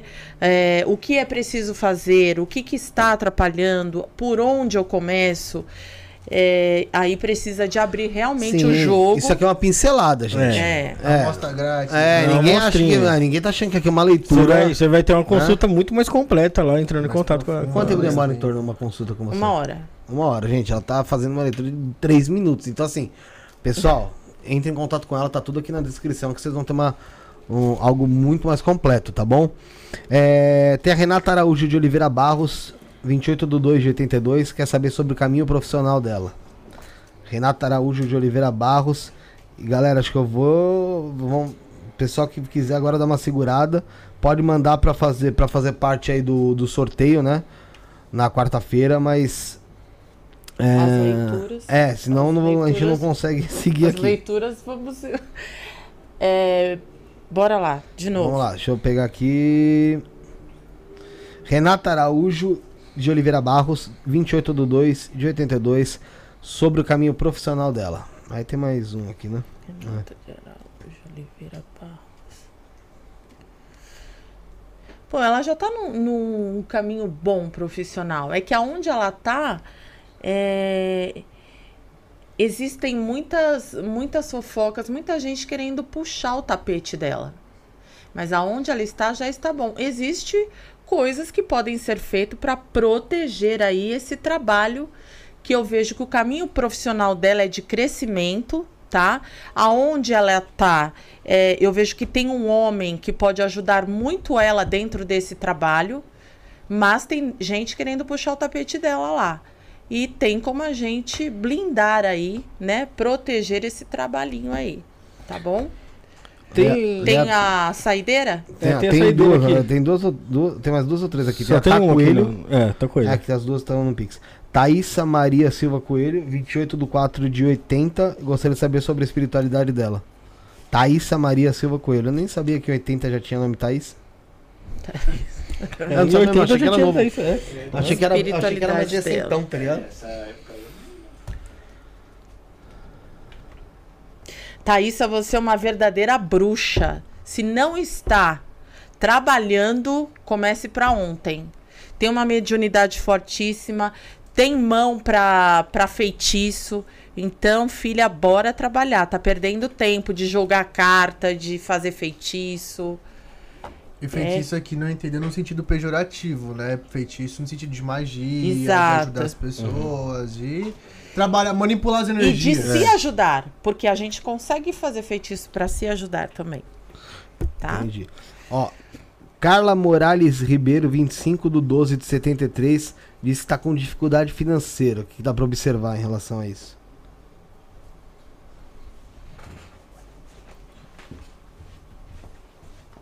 É, a dificuldade financeira já vem já há algum tempo, né? Já não é de agora. Tá bem difícil de resolver a situação financeira. E eu vejo aqui a minha cigana mostrando ela meio que enrolada com empréstimos, né? Então tá bem difícil de. Não sei se tem a ver com banco ou com agiota, tá? Espero que seja banco. Mas bem difícil resolver. Então, um vida a financeira, eu não vejo ela resolvendo esse ano é, a questão financeira dela. Entendi. Ahn, tem o Jean Diego Antunes Vieira, 9 do 2 de 91. Quer saber se deve sair do trabalho e investir no negócio com um amigo dele, aquilo lá. Que é o Ah. Vitor Gomes. Ah, tá. É uma pergunta só, gente. Então vou fazer essa, tá? Que ele perguntou sobre espiritualidade também, mas. Tá, Jean? Vou fazer essa daí, tá bom? Do amigo. Se ele É. deve sair do trabalho. gostaria de saber se você sair do meu trabalho e investir em um negócio com meu amigo que chama Vitor Gomes. Ele é o Jean Diego Antunes Vieira, 9 do 2 de 91. Opa, certeza. No início, é, vai ser muito difícil os três primeiros meses, tá? Mas depois, esse amigo é, vai ser uma aliança muito perfeita. Eu não sei que tipo de sociedade vai ser, mas eu vejo crescimento. Vai valer muito a pena, sim. Mas os primeiros três primeiros meses vai ser difícil. E a saideira tá aqui, ó, gente, acabou, hein? Aline, é, Aline Daiane Silva de Souza, 20 de 11 de 87. E ela, no momento atual, é melhor continuar na área da corretagem ou me dedicar à área de- da, da nutrição? A Aline Daiane Silva de Oliveira, 20 de 11 de 87. Quando é uma tiragem que é uma, uma pergunta assim, uma escolha entre uma e outra, também é, você tira da mesma forma? Não, tem que ser uma pergunta objetiva. Cada Não, sim, mas ela fez uma pergunta que, tipo, tinham duas opções Ah, ali. entendi, entendi. Não, aí eu vou ver o que, que a minha cigana me intui, Ah, tá? Nutrição ou correção, tá? Aqui vem mostrando a nutrição, que ela deve investir mais nesse campo, só que eu vejo que ela precisa dar uma repaginada, precisa dar Sim, uma... inventar. É, se, se- é, de repente estudar mais sobre... Se Fazer uma aprofundar melhor. Fazer uma pós, é, exatamente, isso. Tá? Mas a nutrição, ela deve investir sim nesse caminho. Aliás, ela gosta bastante disso. Essa moça, ela. Essa moça aí, ó, veio aqui. Ela tem, um, ela tem uma pessoa, um relacionamento, na qual ela tem muitos ciúmes dele, hein? Meu Deus, isso vai atrapalhar demais vocês. Mas bora lá, gente. Acabou o jogo. Acabou. Deixa eu guardar até aqui, ó. Pro pessoal, pro pessoal ficar, ah, o baralho tá aí. O outro tá fechado. O outro já tá até guardado Tá aqui. fechado. Tá fechado. Quem quiser aí fazer o jogo com a mãe Adriana, novamente eu vou passar pra você o telefone e passar também aí o Instagram, tá? O WhatsApp da mãe Adriana 119 84 33 7992. Repito, 119 84 33 7992. Instagram arroba Cabana Cigano Oficial e tem o nosso querido Aldino que tá aqui arroba Aldino Vilão. Também tem o canal Resenha Cigana aqui na nossa descrição marcada e também tem o canal Aldino Vilão. Aldino Vilão em todas as 531. redes sociais. Tá aqui. Tá feio. É, quero saber mais sobre o povo cigano. O Né? que você gostaria de saber do povo cigano? Eu quero o que saber eu do- posso te, É. te revelar sobre Né, eles. E é isso mesmo, eu quero saber como, como que é essas. é, porque você trabalha com entidades ciganas também. E venho certo. de uma família, né? Então, o, o que, que o povo cigano es- esconde? O que o povo cigano tem de, de, de obscuro? Ou, ou escu- não, não de uma forma pejorativa, muita gente usa essa palavra de forma pejorativa, mas o que ele tem ali de secreto? O que eles. Secreto você não ia falar, mas o que, que o povo cigano tem que as pessoas não sabem, não sabem lidar, não conhecem? O povo cigano é um povo muito cheio de preconceito, que isso não é novidade para ninguém. Principalmente o povo cigano, eles são ah, é, discriminados, então eles não têm voz, né? Não conseguem ter voz dentro da. Até mesmo ah, o governo, se você vê o, po- o povo cigano em si, não tem, porque eles não têm documento, muitos deles não têm, não tiram documentos, as meninas não estudam, as crianças não estudam, eles vivem. Tô falando do povo cigano raiz, tá? Sim, sim. Vivem de barracas. Mas você é, fala esse, esse povo cigano que a gente conhece daqui do Brasil, que vive aqui nas ruas aqui do Brasil mesmo. Do Brasil, da, é, do Brasil, do, do Brasil e do mundo, eu acredito que também seja, porque eu tenho algumas ah, clientes que moram fora, por exemplo, Bolívia, na Índia, e que elas me falam que lá tem o povo cigano que são assim também. Eles vivem, tá aqui, tá ali, né? E eles sobrevivem, na verdade, é, uns lendo a mão, outros ahn, vendendo pano de prato na rua. É, e é muito fácil de identificar o cigano do, do gajô que a gente fala, né? É muito fácil de identificar. Eu não sei se para vocês é O fácil, que, que é o gajô? mim, Eu não, não, não conhecia esse gajô termo. é o não cigano. Então a gente chama de gajô. Ah, tá. tá? Entendi. Então é, é isso. E o que, que eles escondem? Eu acho que assim, eles se escondem por, por já se sentirem ah, renegados. Então é um povo que você não consegue adentrar dentro da família, você não consegue chegar numa ah, num acampamento cigano, por exemplo, você não consegue chegar lá, entrar, comer com eles, conversar com eles. Porque eles têm Rejeitam. esse. Eles rejeitam, mas não é por mal. É porque eles já sofrem tanto esse preconceito é, que vem de tanto, tantos anos, né? Que eles já acham que você tá chegando ali já para para renegar, para de repente é, falar é, falar mal deles, entendeu? Pra julgar eles ali, né? Para julgar, exatamente. Obrigada. Para julgar. Então eu, eu fiz uma entrevista com uma cigana que vai pro ar agora essa semana e que ela fala exatamente isso. Ela fala: eu chego num hospital, por exemplo, eles veem que são ciganos e ela fala: gente, eu tô com a minha filha doente. Se você ver, vai ter os cortes aí no resenha cigana. E é muito triste a história deles. Então, é um povo cheio de mistérios que não eles, eles usam o próprio dialeto deles justamente para que vocês não possam entender o que eles falam. E é um povo muito marginalizado. E, na verdade, eles são trabalhadores, né? Não estou dizendo que todos, né? Deve ter as suas Sim, exceções. todo lugar tem as suas exceções. É. Mas é um povo trabalhador como os outros, só que eles não têm oportunidades. Como, por exemplo, você fala do, eh, dos pretos, você fala dos índios, e se você procurar no dicionário cigano, ele tem lá. ah, procura aí pra mim no Google, mas se eu não me engano, no dicionário cigano, quando você coloca, vem lá como ladrão ou, ou algo parecido, que eu não me lembro agora. Dicionário ciganos. É, então já dali já começa esse. É uma minoria ainda muito esquecida, né? Só vira o As mic pra você, Aldino. a, a, a gente vê que graças, muito graças a Deus e a luta de todos, né? Da frente LGBT, da frente negra, dos povos originários indígenas, há se conquistando um espaço na sociedade, um espaço de Exato. voz dessas minorias. E o povo cigano ainda permanece muito reprimido. Acho que é isso que a senhora quis dizer, né, mãe? Exato, exato. o, o- o- a vazão que se dá para um cigano falar na mídia, é, para fazer parte de um governo, ou até Nenhuma. mesmo. Eu, eu não sei nem se cigano entra no sistema de cotas de ensino. Eu não, acho isso que é não. sério, eu, eu não sei Ah, mesmo. mas até porque. Mas aí eu acho que entra um pouco da cultura cigana mesmo. Que os caras não. não a maioria não, não vai querer estudar numa escola convencional da gente que é. Como é que é o nome? Gajô. Gajô. É, é que na verdade é muito difícil hoje em dia da gente identificar qual que é aquele cigano real e qual que é aquele cigano que na verdade é. Ah, eu é- consigo. é- não, eu acho que. é- Então é porque você tem contato com o cigano real. Então, sim, porque eu, sim. o, que eu mais, o que eu vejo de cigano mais perto de onde te mora é andarilho que vai te pedir, se você não dá, joga pedra em você. É. Quase que isso. Não. E se trata como cigano, sabe? E eles fazem aqueles, como você disse, aqueles meio O acampamento ali. um acampamento numa pracinha, daqui a pouco eles não estão mais lá, estão na outra. Então, vão- mas aí você tem que saber identificar, porque existe sim os, os. Outro dia eu estava com a Mônica e nós estávamos de carro e tinha várias barracas.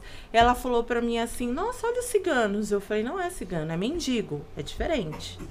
Né? Ah, mas como que você reconhece? Sinceramente, sinceramente, eu não sei te responder. É uma coisa.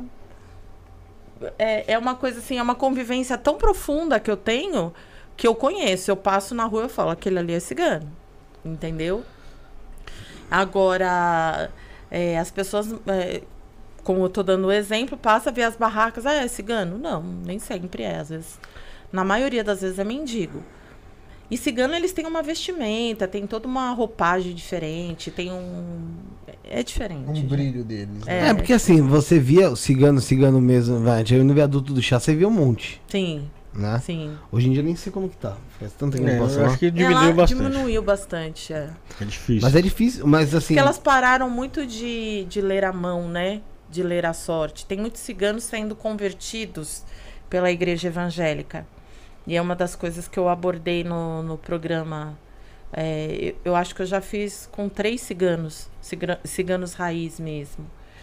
E, e assim, quando eu vou nos acampamentos, é, tem um acampamento ali, como que chama, Rafael, ali na, no Itaim? Ali na divisa com né? Bairro das Pimentas ali, né? Isso, do outro. É, é, é, do lado Quando a gente vai ali no acampamento, ali é um, um acampamento ciganos, de ciganos, cigano calon, né? Porque também tem várias ramificações.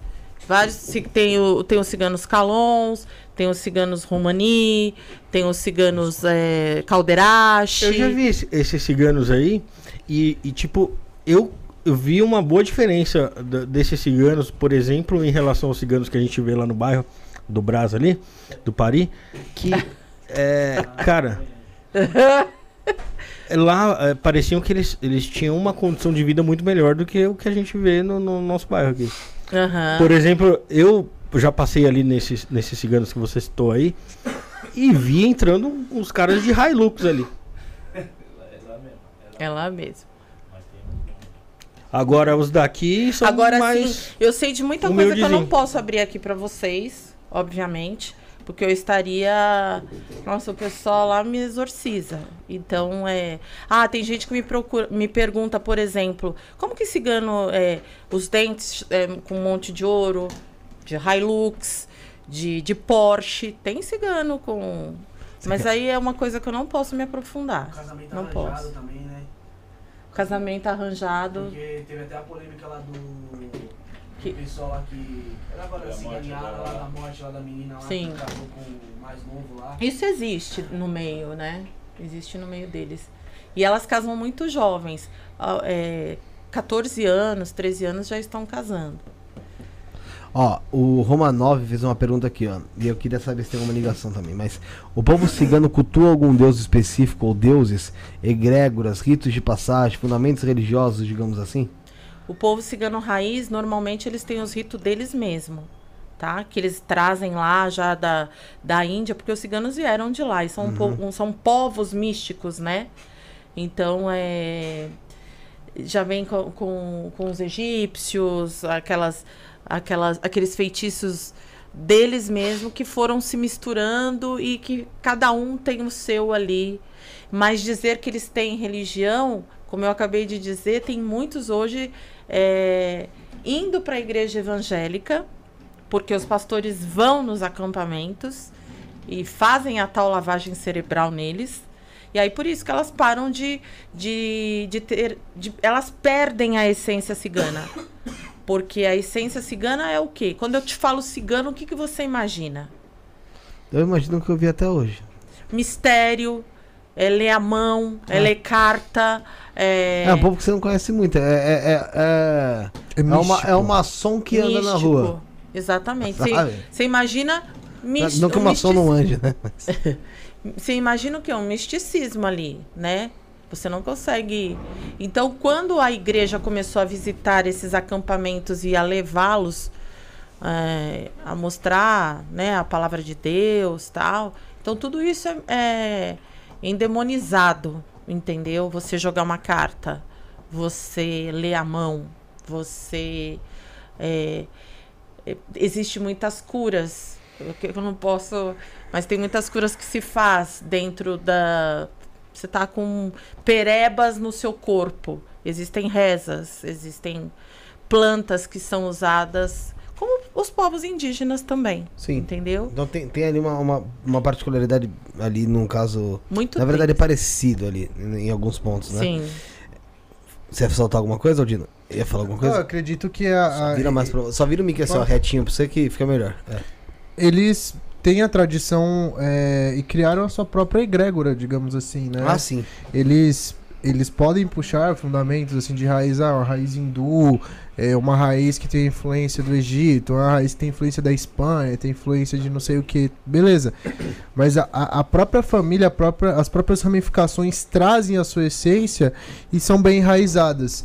Então acredito que tal qual uma tribo indígena não necessariamente segue os mesmos ritos de outra, assim eu acho que são os povos ciganos. Cada um tem a sua peculiaridade e mas todos estão envoltos em alguma coisa, todos estão envoltos em algum mistério, algum miticismo, assim.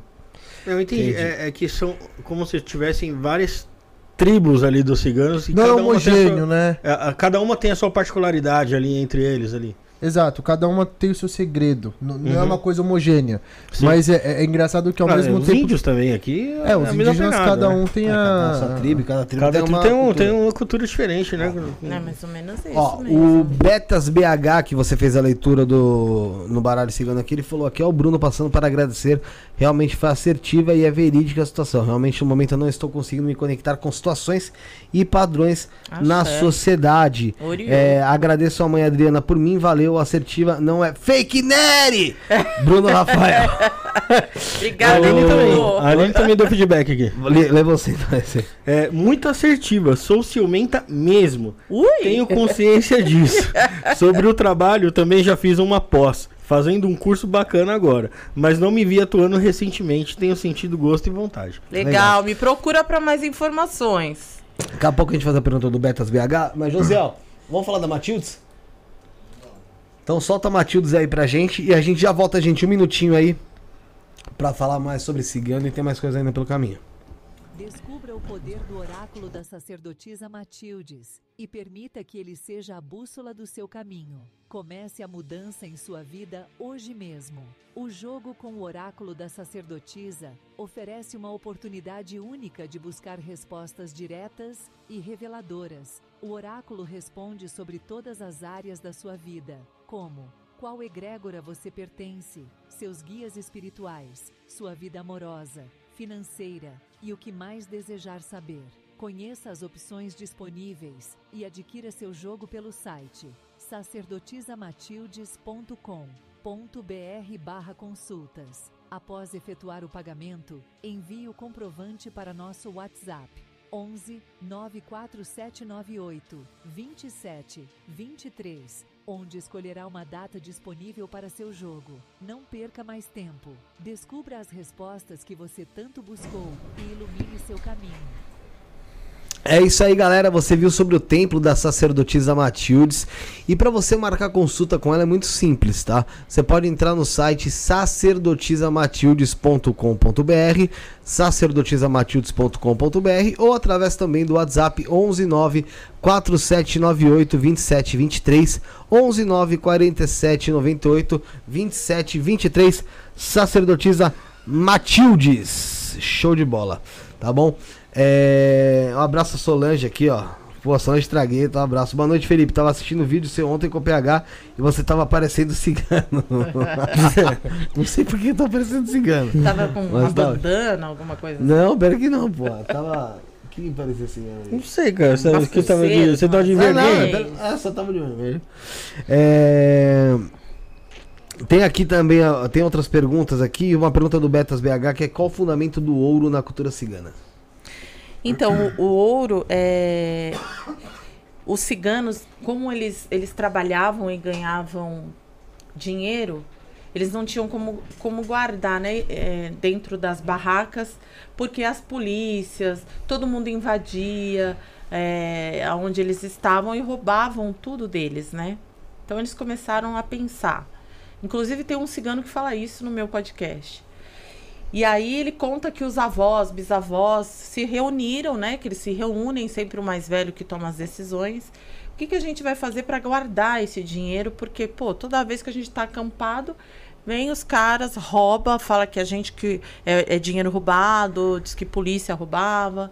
Então eles começaram a colocar o ouro no corpo, nos dentes, brinco de ouro, porque isso podia fazer trocas, né? Então eu vou lá e eu vendo, ó, isso aqui é dinheiro.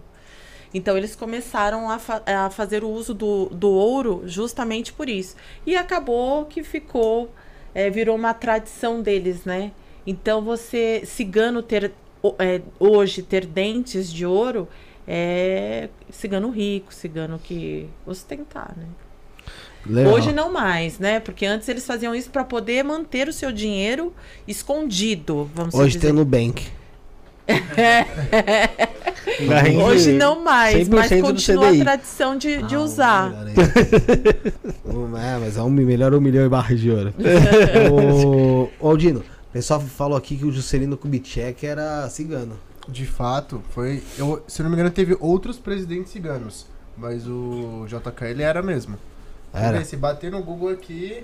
JK, a Mary Monroe, Elvis é, Presley, Isso. Charlie Chaplin. Chaplin, Morrow, Elvis Presley, Eles ciganos. eram ciganos. Caramba. Pode pesquisar. Eu não, ele- não, não consigo imaginar esses caras ciganos.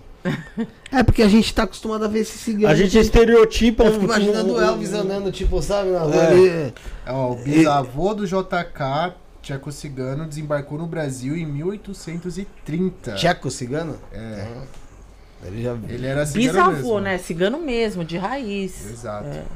Sangue cigano. E brasileiro, quem é que tem que é cigano e a gente não sabe por isso? Você sabe dizer? Ed Brito Sidney Samuel. Magal. Não é. O, Sid- o Sidney Ma- Magal, ele pegou essa fama de ser cigano, sabe por quê? Por conta da Sandra Rosa. Sandra Madalena. Rosa Sandra Madalena. Rosa Madalena, mas ele não é cigano. Agora, tem um grupo sertanejo que tá fazendo muito sucesso, que é o Ed Brito Samuel. Ed Brito Samuel, meu sonho é conhecer vocês. Vem fazer um show em São Paulo, pelo amor de Deus. Eles são calon e o povo cigano adora eles, né? E, e eles eram de barraca. O Ed Brito e Samuel, eles eram de barracas. E aí se deram bem na música, né? Se eu não me engano, eles são de Goiânia, né? Aí- Goiânia. Legal. É, me diz uma coisa, qual que é a. Existe alguma ligação do povo cigano com o Pombagira?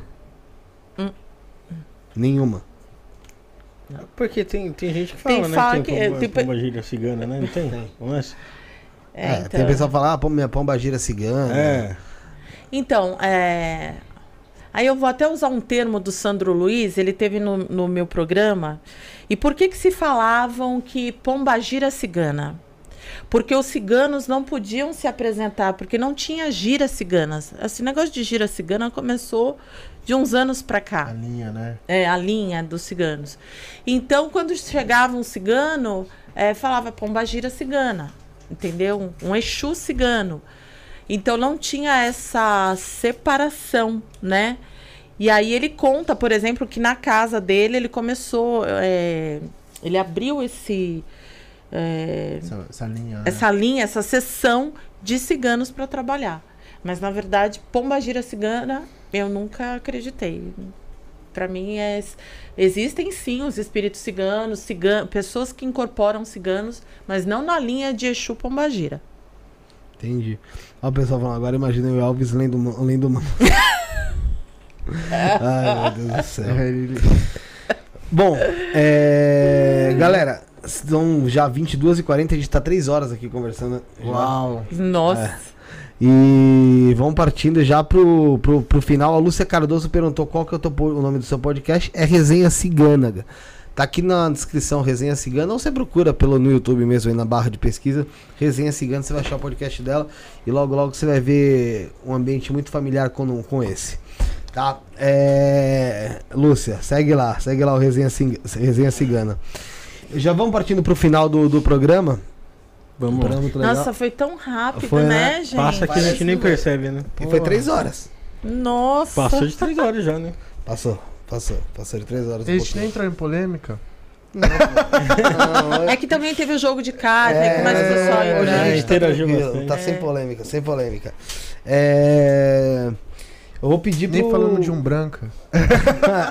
É, porque isso aí, mano, isso aí a gente putz, já Não, falou quase, tantas vezes. quase fui cancelado do TikTok por isso. É, É.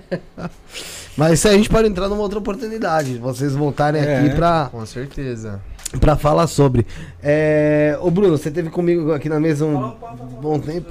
Ah, é, dá as considerações finais, Rafael, vai lá. É, primeiramente, eu quero desejar meus sentimentos, meus pêsames aí à família do Cosmo, que é um, um dos maiores santistas que, que eu já vi aí no mundo aí, é fundador da torcida jovem, apesar de eu nunca ter sido de torcida organizada, eu sempre conheci o Cosmo, vi o Cosmo lá no bairro do Paris. E, pô, desejar os sentimentos aí pra família dele, pro pro Mauro, pro Mauro Cid, Mauro Cid, o Marco Cid, o Mauro Cid é da o Marco Cid, que é da que é o irmão dele, que é um amigo aqui do grupo aqui. Então, meus sentimentos, O gente. que eu falo do Mauro Cid tem a ver com o que tá acontecendo? É porque o sobrenome dele é Cid também. Não, sim, mas eu pensei, o que, que o cara, o que aconteceu do cara ali? Eu falei, que tá me o podcast. Mas, bom. E sei agradecer, e agradecer aqui a vocês, pô, muito obrigado por, por todo o conhecimento, pelas leituras, principalmente aí pela leitura. Obrigada Pelo vocês, direcionamento. né? Nossa, Valeu, gente. Por estar nos Imagina. recebendo aqui, foi muito bom. como- Tanto Imagina. é que eu nem senti que eu fiquei três horas aqui. E um pouquinho mais, hein, Bruno? E obrigada pelo baralho cigano, lindíssimo, maravilhoso, tá? Não nos agradeça, agradeço o pessoal do Caminhos de Luz. Manda um pra mim, pessoal, pra eu voltar a jogar. Vol- volta a jogar primeiro, volta a jogar primeiro. É. É, aí o pessoal manda. Primeiramente, agradecer aos nossos dois convidados aqui que bateram um papo super legal com a gente aí, muito esclarecedor. Tiraram um tempo precioso deles aí pra estar falando com o nosso público. E depois ao nosso público também, Felipe, que sem eles não somos nada. E tá aí com a gente, pleno sabadão, sete e meia da noite, deixando um like, deixando comentário, engajando a live aí, beleza? É, que são 10h43. 10h43? Não, que nós começou, eu Ah, tá, tá errei, bom, pô, entendi, errei. entendi, Mas aí eu sabia que eu tava. Desculpa, foi, foi longe aqui. Mas cara. agradecer aos nossos convidados aqui. O Rafa também, mano. Rafa Brau aí, ó. Tamo junto, mano. Pessoal que precisa do cover do Mano Brau, só dá um salve no Rafa. É verdade, agradecer, antes de falar dos nossos convidados, o José Alcântara, que, que tá na mesa, tá nos botões Tá aí da, na nossa técnica. Rafael passou aqui pela mesa também, falou conosco. Sarinha My Love tá aqui no estúdio. O Rafa Brown, igual disse o Bruno aqui. É, ah, você que tá acompanhando em casa, agora no ao vivo, no gravado, não esquece, gente. Fazendo Pix no 11977647222, o beneficiário é Felipe. Quarta-feira você vai estar concorrendo ao baralho, ao deck Os Mistérios de Lúcifer que a gente vai sortear. Então você tá assistindo depois, pode fazer o Pix que você já vai estar dentro do sorteio, tá bom? Daqui até quarta você vai estar dentro do sorteio e quarta-feira, lógico a gente vai focar muito nisso aí. É... Obrigado, Adriana. Obrigado, Aldino. Foi Axé. legal a gente novamente falar em relação a desmistificar, a trazer conhecimento, trazer a vivência de cada um. Isso que a gente nem entrou nos seus relatos de terreiro, que dá pra entrar ainda, porque é uma Sim. coisa, meu. Fazer uma live só disso. É, dá pra gente bater um papo aqui novamente, Sim. falando sobre isso, falando também sobre a o seu desenvolvimento mediúnico de fato. Com certeza. E parabéns pelo, por, por todo esse conhecimento e obrigado novamente por terem, como disse o Bruno, disponibilizado um tempo aí na, do horário de vocês, num sábado, pra estar aqui batendo um papo com a gente, conversando e trazendo conhecimento pro pessoal de casa. Obrigada. Obrigada a, que todos agradece. né, que nos assistiram também. E quero agradecer a toda a equipe que está aqui por trás também, né? Junto conosco. E o pessoal, pelo jeito, gostou, né? Sim. Então, pessoal gratidão. É, O pessoal gostou e. Gente, acompanha a resenha cigana. Vamos dar, né? Like, Tá quantos curtida. seguidores lá? então, tô com Inscritos. 12 mil no Instagram e quanto no YouTube? Cento e pouco no YouTube. Não, não, não, não, não. Tinha mais. 800 Tinha mais. Procurei, Falta um procurei. pouquinho pra bater mil, eu acho, deles. É? Vamos- Aham. É, acho que sim. Resenha Nossa, cigana, você né? vê, né? Nem tô sabendo. De... Foi, se foi o que eu vi. 884. Ó, galera, 884, então falta aí, poxa, menos de 120. Pessoal que estiver assistindo aqui, É, o pessoal Resenha tá online. Cigana, se inscreve lá, Eu vou Resenha compartilhar o Cigana, link lá. que você, porra, imagina, eles baterem mil entre hoje e amanhã. Seria show de bola, né? Já, porra, já ajuda, ajuda pra caramba, porque o canal pode ser monetizado e ajuda a manter aí o, o programa, também trazer conhecimento. Todo o programa de espiritualidade é muito interessante. Tá aqui no chat, ó. Pessoal, tá assistindo aqui, já pode clicar aí e ir lá se inscrever no Resenha Cigana, tá bom? Tá aqui no chat. Clica aí e vai lá. É... Novamente, obrigado aos dois. Aldinos, dá suas considerações finais no, que eu acabei. Ah, bom, satisfação, né? A gente vir aqui. É... Eu sempre gosto de falar sobre espiritualidade. O pessoal sempre me chama pra falar de filosofia, falar sobre questões acadêmicas. E abrir pra falar sobre espiritualidade, falar sobre Exu, falar sobre Orixá, falar sobre é, os nossos espíritos, nossos antepassados, nossos guias. É sempre uma maravilha estar aqui com a mãe, trazendo muito conhecimento. E é isso. Quem puder seguir lá, arroba Aldino Vilão em todas as redes sociais. Tem o TikTok agora que eu abri, que é só pra falar de macumba, que se chama Diário de um Auô e Fabaió. É só pesquisar lá, certo? Várias polêmicas, mas muito conhecimento, muito entre- entretenimento lá. E é isso, família, você é louco. Ah, certo. Obrigado, mãe Adriana. Obrigado, então, Aldino Vilão. Estaremos de volta, galera. Quarta-feira, às 19h30, com um evento especial aí. Jorge Escritor. Falei. Cai, né? Vai não. Vai cair não. Jorge Escritori, é, pessoal do Caminho Luz aqui, lançando o baralho Os Mistérios de Lúcifer, galera. Tenho certeza que vocês vão adorar. Então, a partir das 19h30, na quarta-feira, dia 13 do 9, somos o início, o fim e o meio. Fomos.